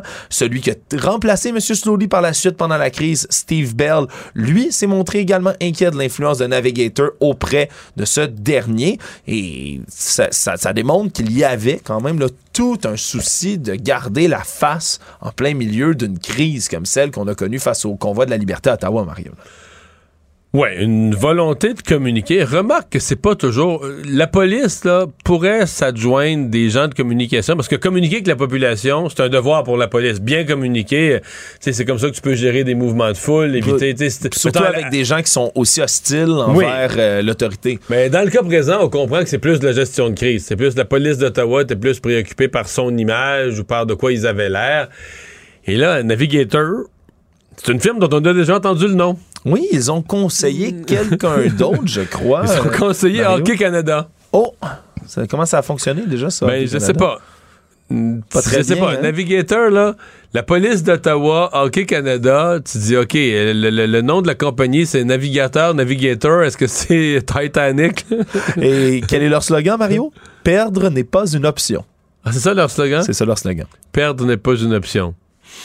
On repassera. Ben, en tout cas, mais dans le cas de la police d'Ottawa, moi, je- on n'est pas vraiment, on n'est pas vraiment surpris. Bon, on essayait de gérer. Je pense que c'était, c'était hors contrôle. Ils ont fait une, une erreur de lecture majeure au début. En fait, c'est le chef Slowly qui a fait visiblement une erreur de lecture majeure au début en ne croyant pas toutes les sources qui disaient, mais ces gens-là, ils arrivent pour vrai, pour s'installer avec leur camion. Et partant de là, ben, un partant, quand ils ont fait cette erreur-là, ça rendait le reste de la situation beaucoup plus difficile, beaucoup plus corsé. Et là, ils ont fait une cascade d'erreurs où ils se sont coulés jusqu'à ce que le chef Slowly doive partir. Mais j'ai Bon, là, son témoignage achève. On est rendu euh, vraiment sur la toute fin. On a quand même hâte. là, dès que le, le- le chef de police, Slowly, va, de- va partir, on tourne la page à la commission et là, on entre dans une t- tout autre chapitre où ceux qui vont venir témoigner devant la commission sur l'état d'urgence, ce sont les, les Leaders, organisateurs, ouais. là. Ouais, ouais, les leaders du convoi eux-mêmes. Et ça, j'ai, ben, ça sera pas le même ton, ça sera pas le même contenu, ça sera pas la même approche, euh, ça sera pas le même respect des commissaires parce que c'est des gens parfois qui sont frondeurs puis qui se foutent de l'autorité. Mais qui seront bien conseillés par des avocats embauchés par la commission elle-même. À nos frais. La commission a dit, nous, on a un souci de la justice et c'est pas parce que toutes les personnes de la commission peuvent ont droit à un avocat incluant euh, ces gens. Donc, si on n'a pas les moyens d'en avoir un, on va leur en payer. Savoir et comprendre. Tout savoir en 24 minutes. La SAQ annonce une nouvelle hausse des prix en raison évidemment de l'inflation, mais aussi de tous les impacts sur les coûts de production, la pénurie de main-d'œuvre, la hausse des prix des matières liées à l'embouteillage et même les frais de transport qui ont augmenté. Donc, c'est près de 1458 produits qui vont augmenter en moyenne de 2,4% de prix. Tout ça va entrer en vigueur le dimanche 6 novembre. Ils ont dit qu'il y en a une centaine aussi qui vont être augmentés un peu plus tard parmi ceux-là parce qu'ils sont actuellement en promotion. Donc, leur prix est déjà réduit. C'est une autre hausse quand même qui se fait du côté de la SAQ. Les baisses de prix, il y en a quelques-unes, mais c'est sur beaucoup moins de produits, puis c'est 1,3% environ. Fallait, est-ce qu'il fallait s'y attendre que le vin coûte encore plus Ben, cher, il fallait Mario? s'y attendre. fallait probablement s'y attendre. L'argumentaire de la SAQ, c'est bon, il y a l'inflation, on est frappé par l'inflation, nous aussi, c'est pas faux. La seule affaire, c'est que. On paye déjà cher, me semble. Ben, on paye déjà cher, mais plus de la moitié du prix, c'est pas. Moi, je crois ça, là, que. euh, le- le- le- le- que ce soit au vignoble, il y a des augmentations de prix, les carburants, les engrais, tout augmente, euh, la main-d'œuvre, euh, dans tous les pays du monde, le coût de main-d'œuvre augmente. Mais nous, notre vin, là, la moitié, plus que la moitié du prix, c'est ni de la main-d'œuvre, c'est juste de la taxe. C'est juste de la. Alors là, ça veut dire que quand tu augmentes comme ça, c'est que tu augmentes la bouteille, mettons, de 2,5 Tu dis, OK, tu pas juste, tu augmentes aussi la portion taxe, là. Ouais. C'est là que je me pose des questions. On dit, OK, la SAQ, euh, le- sur, mettons, une bouteille à 20 piastres, là, ben, il y a à peu près 8 piastres. La bouteille de vin, c'est maximum 8, là. Le reste, l'autre 12, c'est la, la- ce qu'on appelle la, la- surfacturation de la SAQ, le profit de la SAQ, la taxe. Tu peux lui donner le, le nom que tu veux parce que dans le fond, c'est une contribution au gouvernement, une contribution à l'État, une contribution au trésor public. Une taxe, au Alors là-dessus, il n'y a pas eu d'inflation vraiment. C'est pas, c'est pas comme un coût de production, c'est pas comme du coût de transport. Alors, c'est qu'on a on, semble profiter euh, de ça pour augmenter l'ensemble du prix, donc potentiellement l'ensemble des profits de la SAQ. Ce sera à voir. Ouais, et toujours dans le milieu du vin, Mario, on a une annonce aujourd'hui qui a été faite par l'Organisation internationale de la vigne et du vin. Et si on cherchait une raison pour s'attaquer au dérèglement climatique, Mario, en voici une. On attend en 2022 des productions de vin sous la moyenne des 20 dernières années. Dans le passé, on parle d'environ 260 millions d'hectolitres cette année qui devront être ramassés environ. Et habituellement, on est beaucoup plus haut. La moyenne, c'est 270 de ces millions À cause des d'hectolitres. sécheresses, à cause de. Oui, sécheresse entre autres, parce qu'on parle là, des, c'est des données qui ont été recueillies autour de 29 pays qui représentent 91% de la production mondiale quand même. hein. C'est dans peu de pays sur le globe, on se rend compte qu'on fait autant de vin. C'est surtout en Europe. L'Italie, la France, eux, ont eu des meilleures années que prévu, malgré les, ch- les chaleurs qu'il y a eu en Oh, où Europe. ça a baissé? Parce que c'est les deux premiers. L'Espagne, qui est troisième dans le trio, on dit que la sécheresse, le manque d'eau dans certaines régions, ça a fait chuter de près de 12% les récoltes. Et pire encore, c'est la Grèce, 29% que ça a chuté de production de vin cette année en raison de la chaleur extrêmement forte. le- le prix des vins espagnols risque d'augmenter alors que c'était parmi les meilleurs achats, les meilleurs rapports qualité-prix à la SAQ. Pas une bonne nouvelle. Si le vent frappe à ma porte pour m'annoncer le réveillon. Vous aurez reconnu Ayoy d'Offenbach, un morceau qu'on vous fait jouer parce que triste nouvelle pour les amateurs de musique en général, mais surtout les fans du groupe. Le guitariste John Miguel, guitariste d'Offenbach depuis 1978, a trouvé la mort en fin de semaine dans cet accident qu'il y a eu à Lacolle, sortie de route mortelle. L'accident avait fait la nouvelle. On avait dit un homme de 66 ans, là, au départ sans l'identifier, mais euh, au cours des dernières heures, on a su qu'il s'agissait, il s'agissait du, du guitariste d'Offenbach. Exactement. John Miguel, lui, qui était là avec le groupe, je le disais, depuis 78, qui était avec, euh, qui, qui- qui donc joué dans plusieurs des, des morceaux à succès d'Offenbach, donc qui a trouvé la mort vers 2h45, là, euh, durant la fin de semaine. Il avait été, là, dans la nuit de samedi à dimanche, retrouvé dans son véhicule qui a sorti de route, percuté un arbre, même été incendié suite à la collision. Et puis, en le sortant de là, à coup de pince de désinca- désincarcération, on a dû l'amener à l'hôpital où il est finalement décédé de ses blessures. Donc, triste nouvelle. C'était un Ontarien, comme Bryn Leboeuf, là, qui était aussi un franco-ontarien, euh, qui avait été recruté, qui avait rejoint euh, Jerry Boulet, parce qu'il y a eu du... Ça a brassé la monnaie Offenbach. Il y en a qui sont partis avec Corbeau, avec Oui. Margeau, pour former Corbeau, etc. Et donc, en 78, là, dans ce bouillonnement du, du, du rock euh, au, euh, au Québec, bien, euh, McGill s'était retrouvé dans Offenbach. Tout savoir en 24 minutes. L'ex-boxeur Ali Nestor a été accusé des euh, accusations, a été plutôt disculpé des accusations qui pesaient contre lui, acquitté des accusations entre autres d'agression sexuelle et de voies de fait qui lui étaient reprochées pour des incidents ayant eu lieu entre janvier 2018 et décembre 2020. On a annoncé cela du côté du DPCP aujourd'hui parce que la plaignante au dossier et s'est finalement désisté, a évoqué le goût là, de ne pas rebrasser tous ses souvenirs, ne voulait pas euh, arriver euh, au procès comme ça et tout ressasser les événements. Et donc, euh, Ali Nestor, à 48 ans, a pu sortir du palais de justice en tant qu'homme libre, et on se souviendra surtout du contexte dans lequel il avait été accusé. faisait quelques heures à peine qu'il avait été nommé conseiller spécial pour Denis Coderre Ben oui. dans la course à la mairie ici à Montréal. Candidature vedette qui avait tourné rapidement au vinaigre alors que quelques heures plus tard, on apprenait ces accusations euh, déposées à l'endroit de M.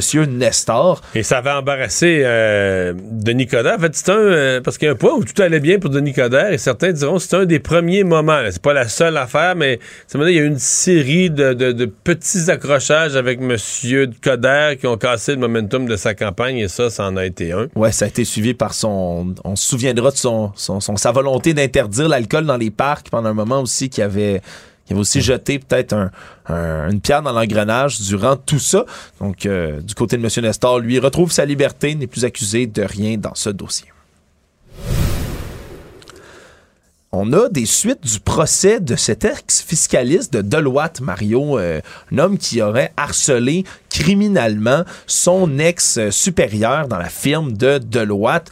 Pendant 15 mois, l'avait harcelé, en était tombé amoureux, avait envoyé des messages, l'avait suivi jusqu'à l'épicerie, envoyé des fleurs, enregistré même des vidéos dans lesquelles il, il dressait toutes sortes de théories complotistes auxquelles Maxi, même dans leur publicité que Martin Matt aurait comploté contre lui. Bref, tout un complot assez, euh, assez intense, merci. Finalement, cet ex-fiscaliste-là, du nom Philippe Dubé, a été déclaré criminellement non responsable. Une accusation qui peut sembler euh, étrange, mais qui était demandée par la couronne, Mario. On a demandé euh, du côté de M. Philippe Dubé, lui avait demandé un procès devant jury auquel il se représentait absolument tout seul. Croyait que le jury C'est quand allait même rare. Généralement, on est habitué des procès devant jury pour des crimes très, très graves. Souvent, euh, le meurtre, là. Oui. Mais là, dans le cas, euh, une- des accusations de harcèlement criminel, quand même grave, mais bon, pas, pas au niveau d'un meurtre. Mais il avait quand même le droit de demander un procès devant un jury, il l'avait obtenu. Il le fait, il continuait de se représenter seul en disant, entre autres, ben, que, en rejetant du blâme beaucoup sur sa victime lorsqu'il a témoigné lui-même en disant si elle ne voulait plus que je, la, que je lui envoie des messages, elle aurait pu me bloquer, elle devait me le signifier plus clairement.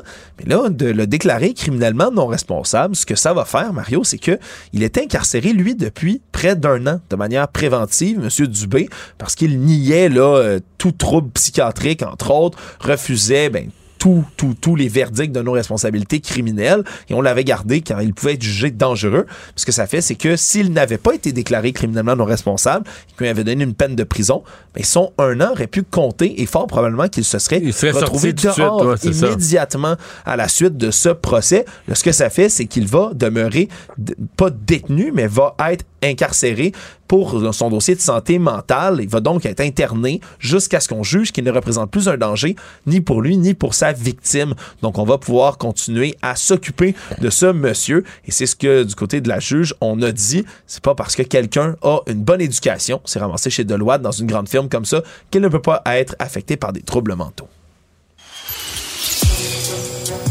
Le monde.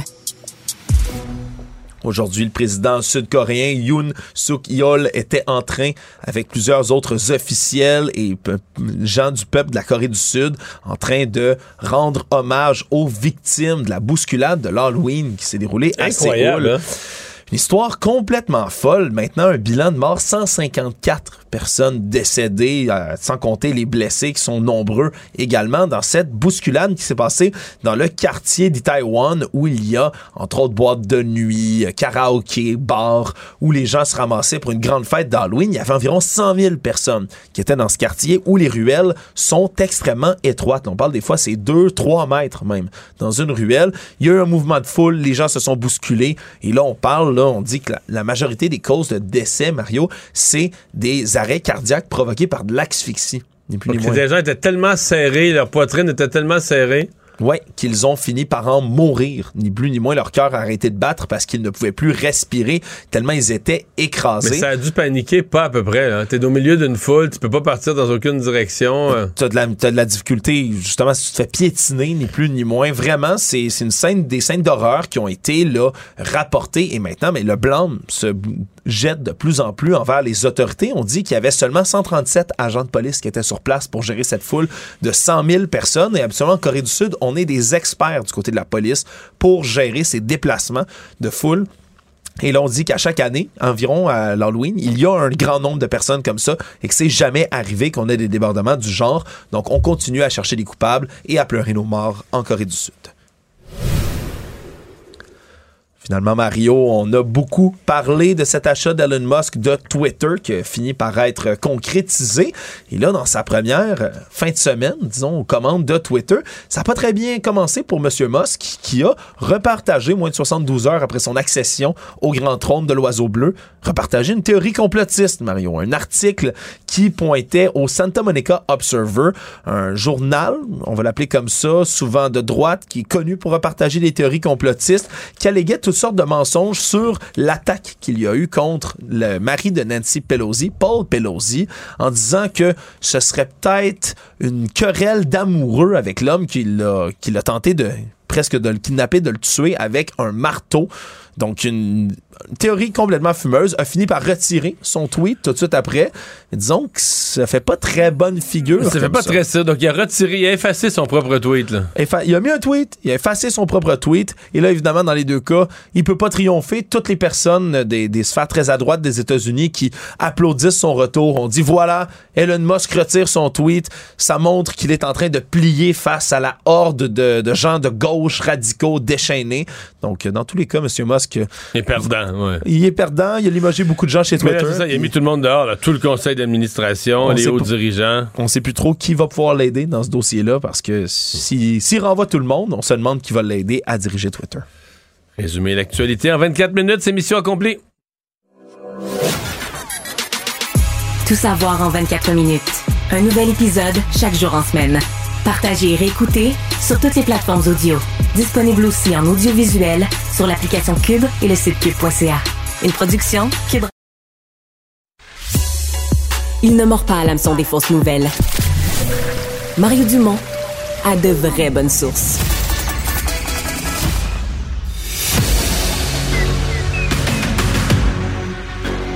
Emmanuel Latraverse. J'ai pas de problème philosophique avec ça. Mario Dumont. Est-ce que je peux me permettre une autre réflexion? La rencontre. Ça passe comme une lettre à la poste. Il se retrouve à enfoncer des portes ouvertes, là. La rencontre La Traverse Dumont. Bonjour, Emmanuel. Bonjour. Alors, C'est une véritable saga euh, dont tout le monde essaie de comprendre les dessous que celle euh, de, de- Dominique Anglade avec euh, sa députée ou son ex-députée Marie-Claude Nichols. Madame Anglade, maintenant, c'était déjà commencé vendredi, on le savait, ça avait été dit que certains libéraux voulaient revoir Madame Nichols dans le caucus.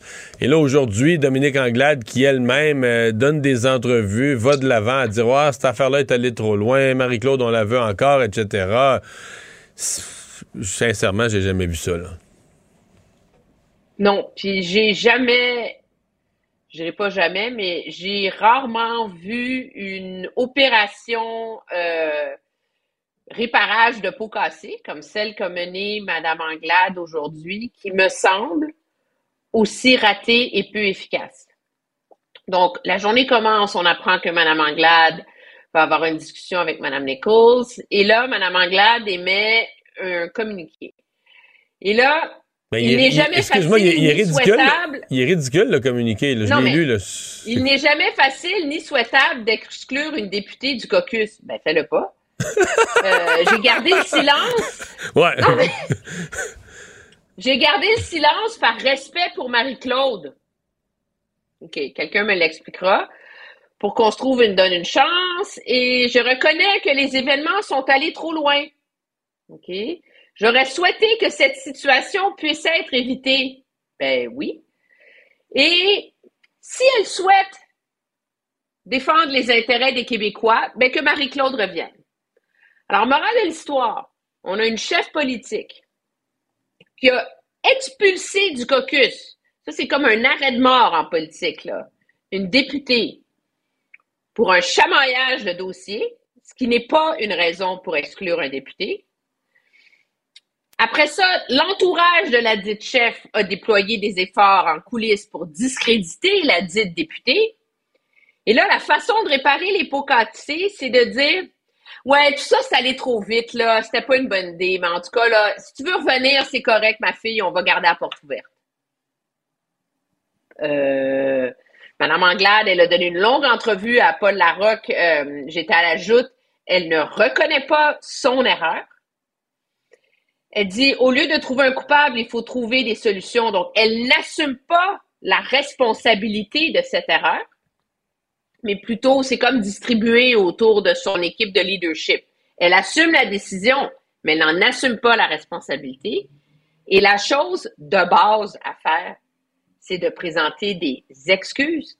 C'est quand tu as tort, tu as tort. Mais c'est comme si Madame Anglade, à lire, à l'avoir écouté aujourd'hui, à lire ses- sa déclaration, j'ai l'impression, c'est comme si elle, dans son cœur, elle pense qu'elle a encore raison. Mais- Et que c'est elle qui est Ouais. lésée dans son leadership. Mais Emmanuel, tu sais, moi, je comprends pas vite. Tu vas m'aider, là.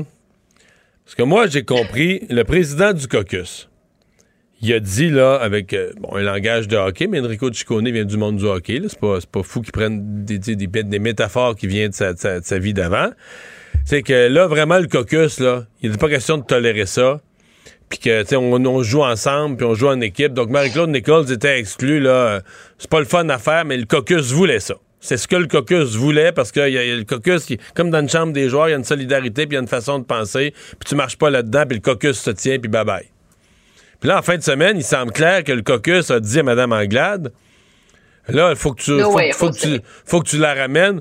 Que Donc, si j'interprète, j'essaie de, le caucus est entièrement favorable à l'exclusion de Mme euh, Nichols, mais le caucus est aussi entièrement défavorable à l'exclusion de Mme Nichols. C'est compliqué, ça, pour le commun des mortels, là.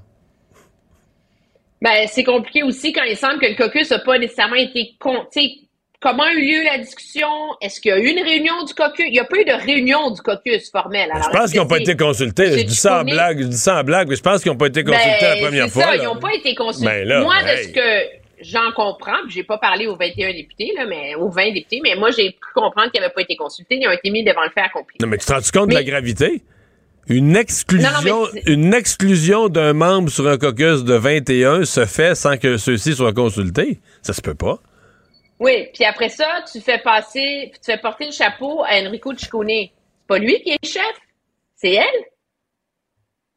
Je veux dire, Mario, tu as déjà fait de la politique. Je suis sûre que dans un moment de grande tension et de colère, c'est arrivé où quelqu'un t'a dit Hey, là, mets ton petit, fais ça, là.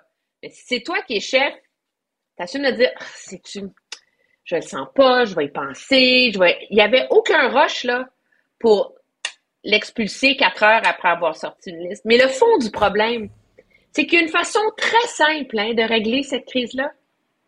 Madame Anglade, elle aurait pu sortir aujourd'hui, dire j'assume, je prends la responsabilité de ce choix-là. J'ai fait une erreur. Je présente mes excuses à Marie-Claude Nichols. Et euh, pour le bien du parti, je lui offre la vice-présidente, la troisième vice-présidence. On n'en parle plus. C'est fini. Ben, on en parle encore. Jamais personne ne va en parler. Un petit peu. Un Mais petit en peu. plus, c'est dans un contexte où il va y avoir du grenouillage, un congrès, un vote. Si tu fais ça, Madame Nichols, là, tu la mets hors jeu là, à la vice-présidence de l'Assemblée nationale. là. Elle n'est plus dans ces games partisanes-là. là. Mais là, sort Madame Anglade aujourd'hui, elle ne règle rien. Puis on finit la journée pas plus avancée qu'elle n'a commencé. Sinon que dans l'entourage de Mme Anglade, on a l'impression d'avoir mis Marie-Claude Nichols dans un coin. Mais là, c'est à elle hein, de nous dire si elle veut pas rentrer. J'ai rarement Emmanuel, vu Emmanuel, quelque Emmanuel. chose de même. Ouais. Mais te le dire, mais la réponse, c'est que si Marie-Claude Marie-Claude Nichols veut pas rentrer, qu'est-ce que moi je vais Non, interpréter? Qu'est-ce que moi je vais interpréter? Parce que moi, je suis sûr que Marie-Claude Nichols veut revenir dans le caucus libéral. Donc, si elle ne revient pas à l'invitation de Dominique Anglade, ma conclusion à moi, c'est que Mme Nichols reste en réserve de la République, convaincue que Dominique Anglade en a plus pour longtemps, et qu'elle attend que le, plutôt que de revenir elle en baissant la tête en disant, ben là, j'accepte, tu sais, euh, on m'a ouvert une porte, je reviens, là, tu sais, même, même si on m'a insulté, on m'a exclu, on m'a humilié, là, je reviens quand même, elle se dit non, non, non. Moi, je vais revenir la tête haute quand le futur chef ou la future chef va me tendre la main. C'est ça qu'elle peut se dire de Ben, c'est clair. Marie-Claude Nichols. Ben oui. Ben, c'est ce qu'elle se. Je pense que c'est le dilemme auquel elle est confrontée.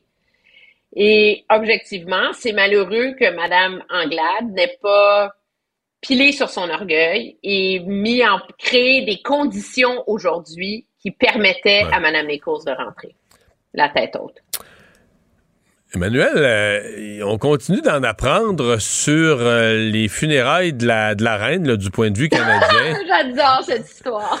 Ben oui, parce que, bon, on- euh, ce qu'on a su au départ, c'est que monsieur, euh, monsieur Trudeau avait chanté. Bon, ça a soulevé une discussion, mais ici, à l'émission, notre collègue Alexandre, lui, a travaillé, puis il était allé sur le site Internet de l'hôtel, puis on avait simulé si on se réservait une chambre, puis il n'y avait rien. Les, les plus belles chambres étaient dans le 6 000 puis t'as ton valet privé, etc.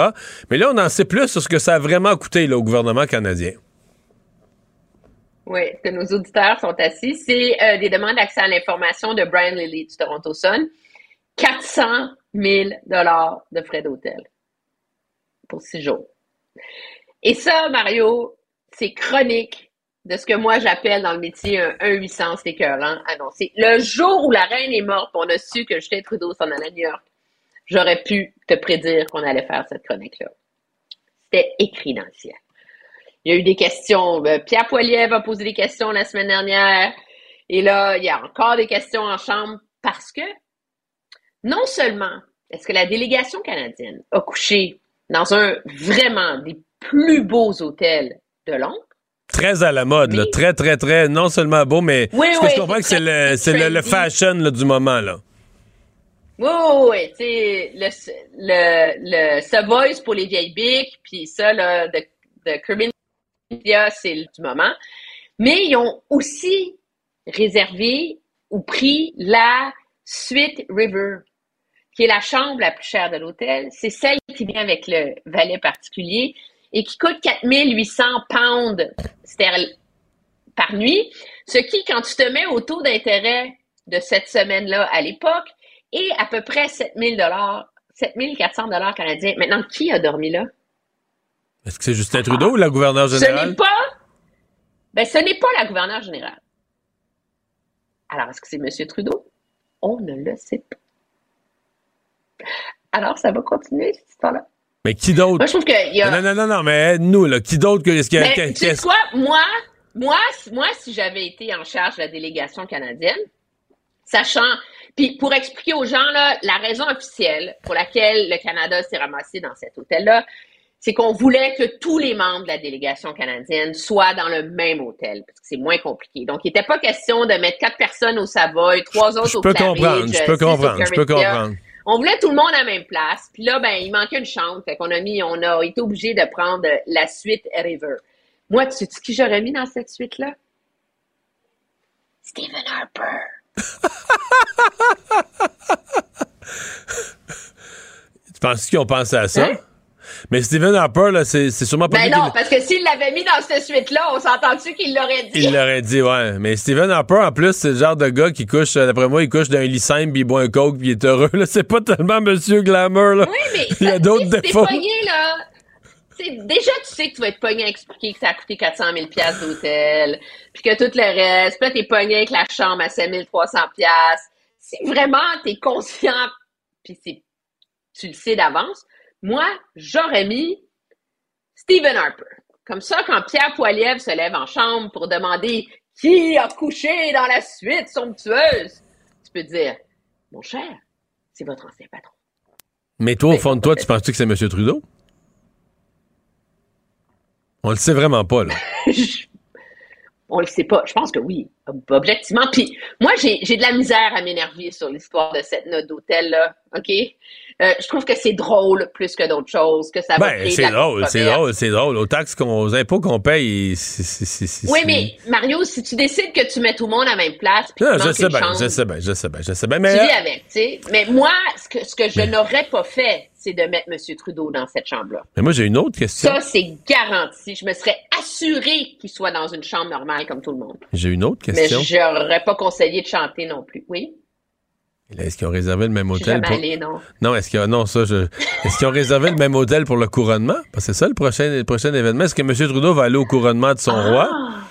Est-ce qu'il va, est-ce qu'il va chanter? Mais là, ça serait, c'est un moment de joie, le couronnement, là. Mais s'il chante au couronnement, il peut chanter Kumbaya, ça va être super le fun.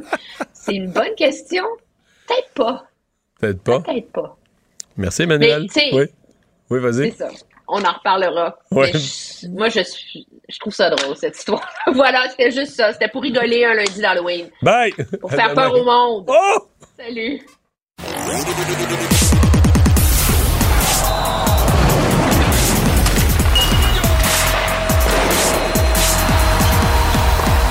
Jean-François Barry, un chroniqueur pas comme les autres. Salut, Jean-François. Salut, Mario. On a plein de belles nouvelles sportives positives. Mais puisqu'il faut faire peur au monde le jour de l'Halloween, un peu plus tard, on va se parler des Maple Leafs. oui, mais là, oui, on va parler des Maple Leafs temps, mais là, on va commencer avec Martin on va commencer Saint-Louis. avec là. du positif, du positif, du positif. Oui, Martin Saint-Louis, vas-y. Bon, Martin Saint-Louis, euh, aujourd'hui, on a sorti la nouvelle du côté du Canadien que Evgeny Dadonov n'était pas, euh, parce que là, les journalistes ont dit Dadonov n'est pas sur la glace pour l'entraînement Ouais, J'ai lu aujourd'hui. qu'il y avait des traitements. Oui, mais c'est ça. Mais là, sur le coup, on a dit, on l'a vu j'ai discuté en plus avec euh, Kent Hughes euh, en fin de semaine. Qu'est-ce qui se passe avec Dadonoff? Euh, Là, le Canadien a dit que c'était des traitements. En même temps, c'est bizarre parce que samedi, il était healthy scratch. Donc, il était juste mis de côté en santé. Il n'a pas été mis de côté parce qu'il jouait pas. Fait qu'il s'est blessé comment, lui? Pour qu'aujourd'hui, il y ait des traitements. Ou c'est une blessure là, à l'orgueil, là. Peut-être. Mais là, aujourd'hui, les journalistes ont posé la question à Martin Saint-Louis, deux fois plutôt qu'une, et Martin Saint-Louis les a remis à leur place. On écoute l'extrait. Dadonov, c'est vraiment des traitements thérapeutiques. Oui, c'est ça, que- ouais, c'est ça qu'on m'a dit. Mais ça me dit ce qui était euh, scratch. Écoute, écoute, là, les boys, OK, là? Il était pas sur la glace aujourd'hui. Chantal vous l'a dit, fait qu'arrêtez. Si on demande. Ah, mais, vous l'avez déjà demandé. Ouais. Oui. Il est pas, Avec sa face pas- de- C'est pas parce qu'il s'impatiente que ça veut dire qu'il nous cache pas un petit quelque chose, le Canadien, là. Non, ben, il y a des bonnes chances qu'il nous cache un petit quelque chose, mais avec sa face, tu sais, Martin Saint-Louis, quand il entend pas rire, il entend pas rire, là. Oui, oui. Puis, Mais moi, j'entends toujours à rire. Moi, j'entends toujours à rire, même des fois quand les gens n'entendent plus à rire. Parce que il y avait une histoire que Dadonoff, mettons, malgré là, toutes ses phrases, tout ça, mettons qu'à Vegas, il n'a jamais été laissé de côté. là. Même les soirs, il était paresseux, quatre soirs en ligne. il joue- C'est comme, euh, il n'a pas vécu ça souvent, être laissé Ah non, de mais il doit côté. être- il doit être en maudit, là. Il doit vraiment être en maudit d'avoir été laissé de côté. Puis ça se peut qu'il ait dit aux Canadiens, je réfléchis à mon avenir ou quoi que ce soit, puis ils ont sorti comme quoi il y avait des traitements, là. Ou bien si je joue pas, je pratique pas. On Mais sait là, pas ce qui s'est euh, passé. Là, je réfléchis à mon avenir en ce qui me concerne. Moi, si je suis Candio, je dis, ben, réfléchis, mon grand. Là. Penses-tu que, les- penses-tu que toutes les équipes de la Ligue font un fil pour t'avoir, t'as signé, je sais pas. Non, il n'y a personne qui le veut. Il n'y a, personne qui le veut. Fait que euh, nous, on l'a ramassé pour le contrat, le- pour, pour rendre service parce qu'il prenait chez Weber, là, mais personne ne le veut. Bref, c'est pas une grosse histoire, c'est plus, moi, je trouvais ça rigolo. Euh, Puis Martin Saint-Louis, c'est un Hall of Famer. Fait que il peut se permettre de d'avoir ses yeux durs là avec les journalistes. Puis pour, pour vrai, je trouvais, je trouvais ça correct parce qu'à un moment donné, je veux dire, on parle pas de Cole Caulfield, là. on parle d'un gars de Ouais, ouais. quatrième trio. Il n'y a pas d'histoire là. Arrêtons de creuser. Fait que il, il- il y a, Mais- il y a- a des sticks, c'était assez aujourd'hui. Les Canadiens ont gagné samedi. Ouais, toute une victoire à part de ça, excitante au possible. Ben oui. Et euh, les jeunes qui font bien ça, tu as vu la statistique, là, comme quoi euh, on est la meilleure équipe chez les jeunes de 23 ans et moins. Donc ça regarde bien pour le futur du, du Canadien. Canadien qui va jouer demain contre le Wild du Minnesota. Un petit mot de- avec Félix Auger? Ouais, alors restons dans le positif. Là. Félix Auger Yassim, mais ça, c'est plus que positif. C'est, c'est phénoménal. là. Il se passe quelque chose. euh, Ouais, trois tournois de suite, 13 victoires consécutives, trois titres euh, consécutifs. Euh, le mois d'octobre, dans le fond, il n'a pas perdu. Il est à 70 Il n'a pas perdu une au- manche, je pense. Genre, ça n'a pas de bon sens. Il perd à rien. Là.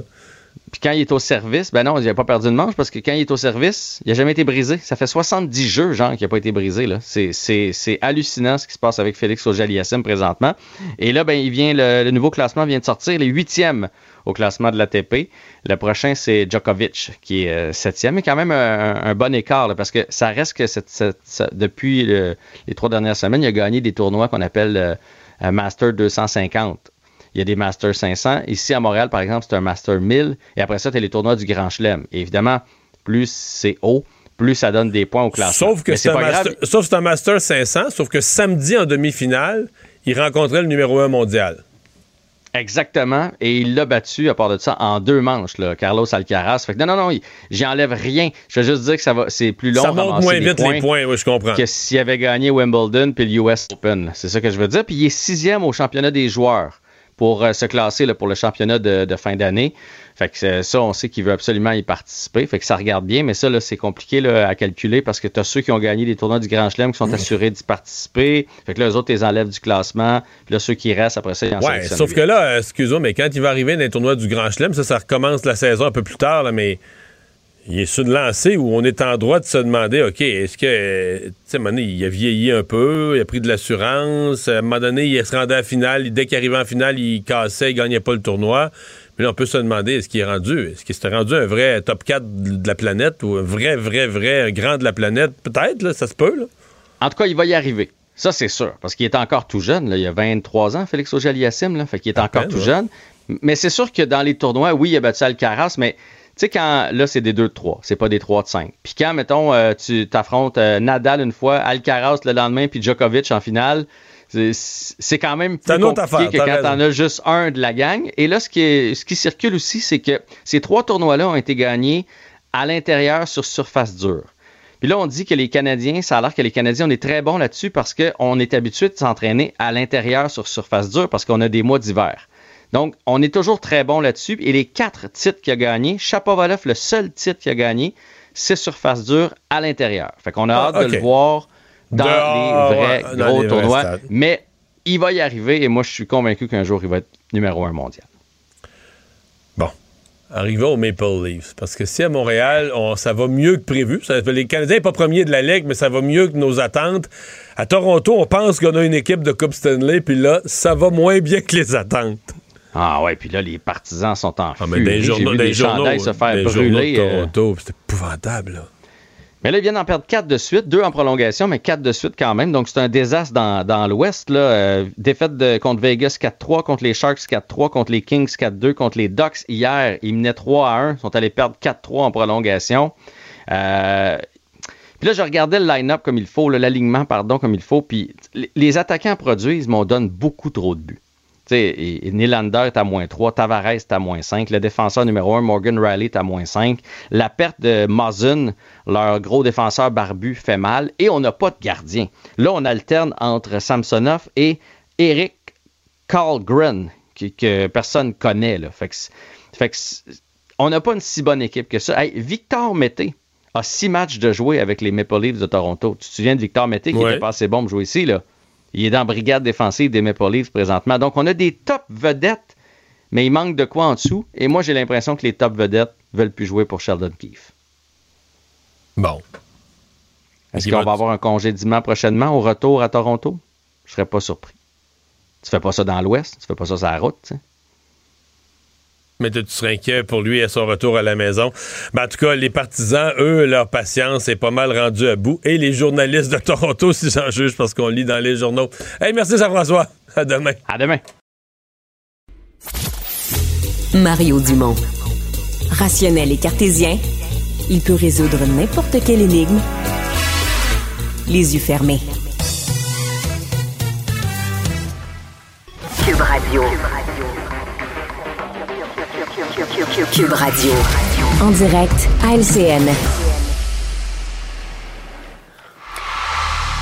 Alors, vous le voyez, le retour à la maison, des images en direct qui nous proviennent de l'hélicoptère TVA Nouvelle. Et c'est l'heure aussi d'aller retrouver nos collègues Mario Dumont et Paul Larocque. Bonsoir à vous deux. Bonsoir.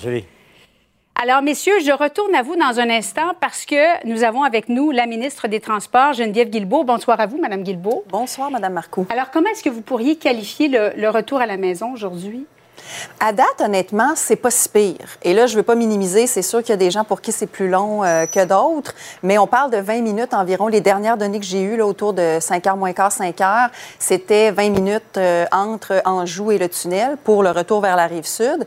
Et on me parlait d'environ 5-10 minutes entre le Ikea et le tunnel pour euh, la rive sud vers la rive Mm. nord. Donc, et ce matin, somme toute, ça a bien été aussi. là. Avez-vous l'impression que c'est représentatif, la première journée d'aujourd'hui, de ce qui nous attend dans les prochaines semaines? Mais c'est un petit peu le bémol que j'aime apporter parce que là, c'est la première journée. On est lundi. On en a souvent parlé depuis une semaine. Les gens télétravaillent plus le lundi ou le vendredi. En plus, c'est l'Halloween. Il y a peut-être des gens qui sont dans la préparation, les costumes. Ils se disent, je veux pas revenir trop tard, on passe l'Halloween. Donc, on va voir. Moi, je me donne toute la semaine pour voir au moins une.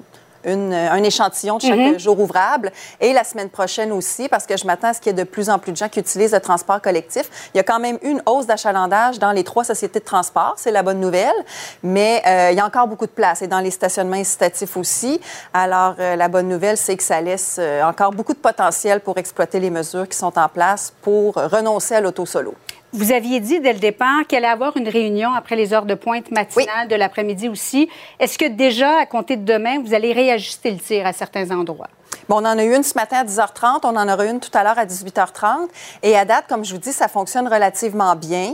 Euh, les temps de parcours moyens sont bons, il y a une hausse d'achalandage. Le défi, c'est vraiment de convaincre les gens d'utiliser les mesures qui sont déjà en place. C'est Ça ne nous empêche pas de travailler sur autre à- chose. À, l'extérieur, si vous permettez, à l'extérieur, plus loin que Longueuil, bon, Candiac, Saint-Bruno, Boucherville. C'est pas évident pour ces gens-là d'aller chercher euh, station de métro euh, la plus proche ou transport collectif pour arriver à Montréal et vice-versa, retourner à la maison le soir?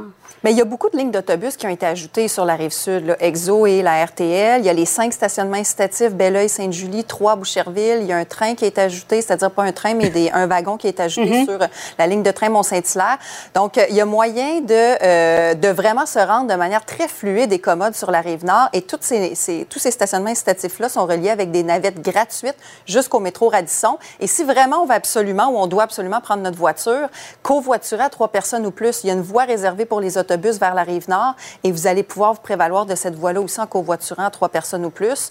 Il y a aussi la navette fluviale. Pour certaines personnes, ça peut être intéressant entre Boucherville et le parc Mm. Bellerive dans l'est de Montréal, qui aussi depuis deux semaines a connu une hausse d'achalandage. Alors ça peut être une alternative. On peut pas amener notre voiture, mais ça peut être intéressant. Et l'industrie du camionnage en terminant, Mme Oui. Guilbeault? Je les ai rencontrés euh, vendredi dernier. On travaille là-dessus. On est en train de réfléchir à la manière dont on peut le plus possible sortir le camionnage des heures ouvrables pour désencombrer le tunnel. On est euh, tous très volontaires. J'ai senti énormément d'ouverture de la part de l'industrie. Alors, on, travaille là-dessus, mais on va s'adapter au fur et à mesure. Et je demande vraiment aux gens autant que possible de se trouver un plan B et d'abandonner l'auto solo pour au moins les trois prochaines années. Puis on le souhaite continuer d'utiliser le transport collectif au-delà du chantier du tunnel. Geneviève Guilbeault, ministre des Transports, merci beaucoup. Merci à vous. Merci. Allons retrouver Mario Dumont et Paul Larocque. Euh, Je commence avec toi, Mario. Quel bilan peut faire euh, Québec aujourd'hui, cette première journée, selon toi? Ben, je trouve que le bilan de la ministre est lucide. On peut pas dire que ça a été mal aujourd'hui, ça peut être si mal que ça. Moi, je suis parti, je suis parti 24 minutes d'avance ce matin, là, parce que j'avais peur, puis je suis Oui. arrivé 24 minutes d'avance à TVA. Il y avait, il y avait rien de vrai. Peut-être un petit peu plus de monde sur le pont Jacques-Cartier, qui est la première alternative. hein. Si les gens, si c'est bloqué au tunnel, c'est le premier endroit où ils viennent. Par contre, là où je dis que le gouvernement a raison d'être prudent, c'est pas une vraie journée. Là. Lundi, il y a toujours moins de monde. En plus, on a quand même fait peur aux gens là, depuis dix jours à parler du tunnel, etc. Je pense qu'il y a beaucoup de gens ce matin qui ont dit Hey, moi, je reste à la maison, je prends une journée de congé, je, je, je, suis en télétravail. Il faudra se donner une pleine semaine, puis peut-être une autre. là. La, la ministre a raison de dire donnons-nous un vrai portrait quand les gens auront vraiment pris leurs habitudes, essayé ça. Peut-être qu'il y en a qui vont avoir vu aux nouvelles aujourd'hui, c'est pas si pire, qui vont prendre leur auto demain, puis ça va être le bordel. C'est pour ça qu'il faut faire attention. Là. Oui, Paul, il n'est pas là. Dans le fond, le piège, euh, ça a quand même bien été aujourd'hui. Donc, les gens vont se dire, bon, ben finalement, c'est pas si pire, je vais, je vais reprendre ma voiture. Et ajouter éventuellement le mauvais temps, euh, la neige, Mm. donc ça risque Ouais. de se compliquer. Mais je pense, euh, Julie et Mario, que la première mission de Mme Guilbeault en arrivant dans, dans ce ministère, c'était de, de démontrer qu'il y avait un pilote dans l'avion pour, pour gérer ce- cette crise-là. Donc c'est ce qu'elle fait depuis, depuis euh, la semaine dernière. Mais je l'écoutais euh, pendant l'entrevue, Julie, et je me disais, ça, ça me rappelait quand Paul Martin a pris le pouvoir à, à Ottawa. Vous vous rappelez, son certain lieutenant politique, Jean Lapierre, disait, écoutez, on, est arrivé, puis l'ancien locataire avait laissé du poisson pourri dans le frigidaire. Que voulez-vous, on est pris pour gérer ça. Madame Guilbeault s'est retrouvée avec un tunnel pourri. Mm. Et puis, avec un, un plan de communication qui n'avait pas été transmis euh, à la population. Donc, elle, elle fait vraiment du, du rattrapage accéléré. À l'échelle des catastrophes, aujourd'hui, euh, tout le monde s'en tire quand même pas trop mal. Bon, parlons du dossier de Dominique Anglade maintenant, parce qu'elle admet que l'affaire est allée trop loin. Elle souhaite que Mme Nichols revienne, qu- qu'elle a elle-même expulsé, mais Mario, elle ne s'excuse pas, Mme Anglade. Pourquoi, selon toi? Moi, j'y comprends plus rien à cette affaire-là. là. Euh, on, a, on a expulsé une députée du caucus, visiblement Ouais. sans consulter le caucus. Déjà, c'est impensable, c'est inimaginable. C'est tellement de décisions extrêmes, expulsées. Tu sais, t'as, t'as quelqu'un qui vient d'être élu par la population, qui est dans ton équipe, là, qui est dans ton caucus, dans ton équipe. On l'expulse pour quelque chose qui semble pas si grave, qui aurait dû se régler d'abord sans se rendre là. Euh, là, on l'expulse. Là, après ça, on fait comme si, ah, l'expulsion, wow, on a fait ça de même, on voudrait qu'elle revienne, puis tout ça. Tout ça, sincèrement, tout ça tient pas beaucoup la route. Je comprends bien que Mme Anglade, là, là, elle a un mandat de son caucus qui lui ont dit, hey, là, faut que tu prennes les mesures pour qu'elle revienne. Moi, les informations que j'ai, c'est que Mme Nichols est vraiment pas contente, là. vraiment, vraiment. Et sincèrement, Julie, on lui ouvre la porte, puis tout ça, mais elle, le choix qu'elle a, Mme Nichols, là, soyons francs, soit elle revient maintenant, baisse la tête un peu, là, tu sais, puis dit, bon, ben, on m'a expulsé, on m'a humilié, mais moi, je vais être bonne joueuse, je vais revenir dans l'équipe et tout ça. Mais l'autre choix qu'elle a, c'est de dire non, non, non. Moi, je pense que Dominique Anglade n'est pas là pour longtemps parce que c'est le calcul que Mme Nichols peut faire. Mme Anglade n'est pas là pour longtemps. Moi, je reviendrai pas la tête basse. Là.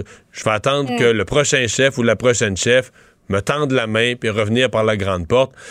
Et euh, c'est une situation, là, moi je trouve c'est une situation très, très, très, très difficile pour Mme Anglade. Puis dans les dernières heures, sur le plan des communications, ça a été géré d'une manière absolument catastrophique. Paul, tu as reçu Mme Anglade, elle ajoute tout à l'heure en entrevue. Elle n'a pas voulu prononcer le mot excuse. Elle a dit qu'elle avait l'intention de rester. Est-ce qu'elle pourra rester selon toi? C'est une excellente euh, question qui est maintenant euh, dans l'esprit d'à peu près tout le monde, notamment du côté euh, des militants libéraux. Au moins cinq fois, là, je lui ai demandé pourquoi ne pas vous excuser. Mm-hmm. vous, reconnaissez que sa ligne, c'est de dire que la décision a été prise de manière trop précipitée. Bon, alors donc, quand on se trompe, Mme Anglade, et qu'on fait du mal à quelqu'un, on reconnaît son erreur et on s'excuse. Pourquoi vous ne le faites pas? Et bon, elle, elle a patiné autour de ça. Moi, ce que, ce que j'entends un peu comme, comme Mario, c'est que Mme Nichols est, est profondément blessée euh, personnellement. Et, et, ça passe par, par, là dans, dans l'esprit de Mme Nichols pour qu'elle elle, qu'elle, qu'elle écoute, ne serait-ce qu'écouter les options euh, devant elle pour euh, réintégrer le caucus à, à court terme. Et la, la, piste d'atterrissage, Dominique Anglade ne semble pas vouloir soit l'avoir ou l'emprunter. À suivre, donc, Paul Larocque, Mario Dumont. Merci beaucoup à vous deux. Bonne soirée. Bonne soirée. Et voilà, ça conclut, ça met un terme à notre émission. Merci beaucoup d'avoir été euh, des nôtres. Je vous souhaite une excellente soirée. À demain, 15h30. Cube Radio.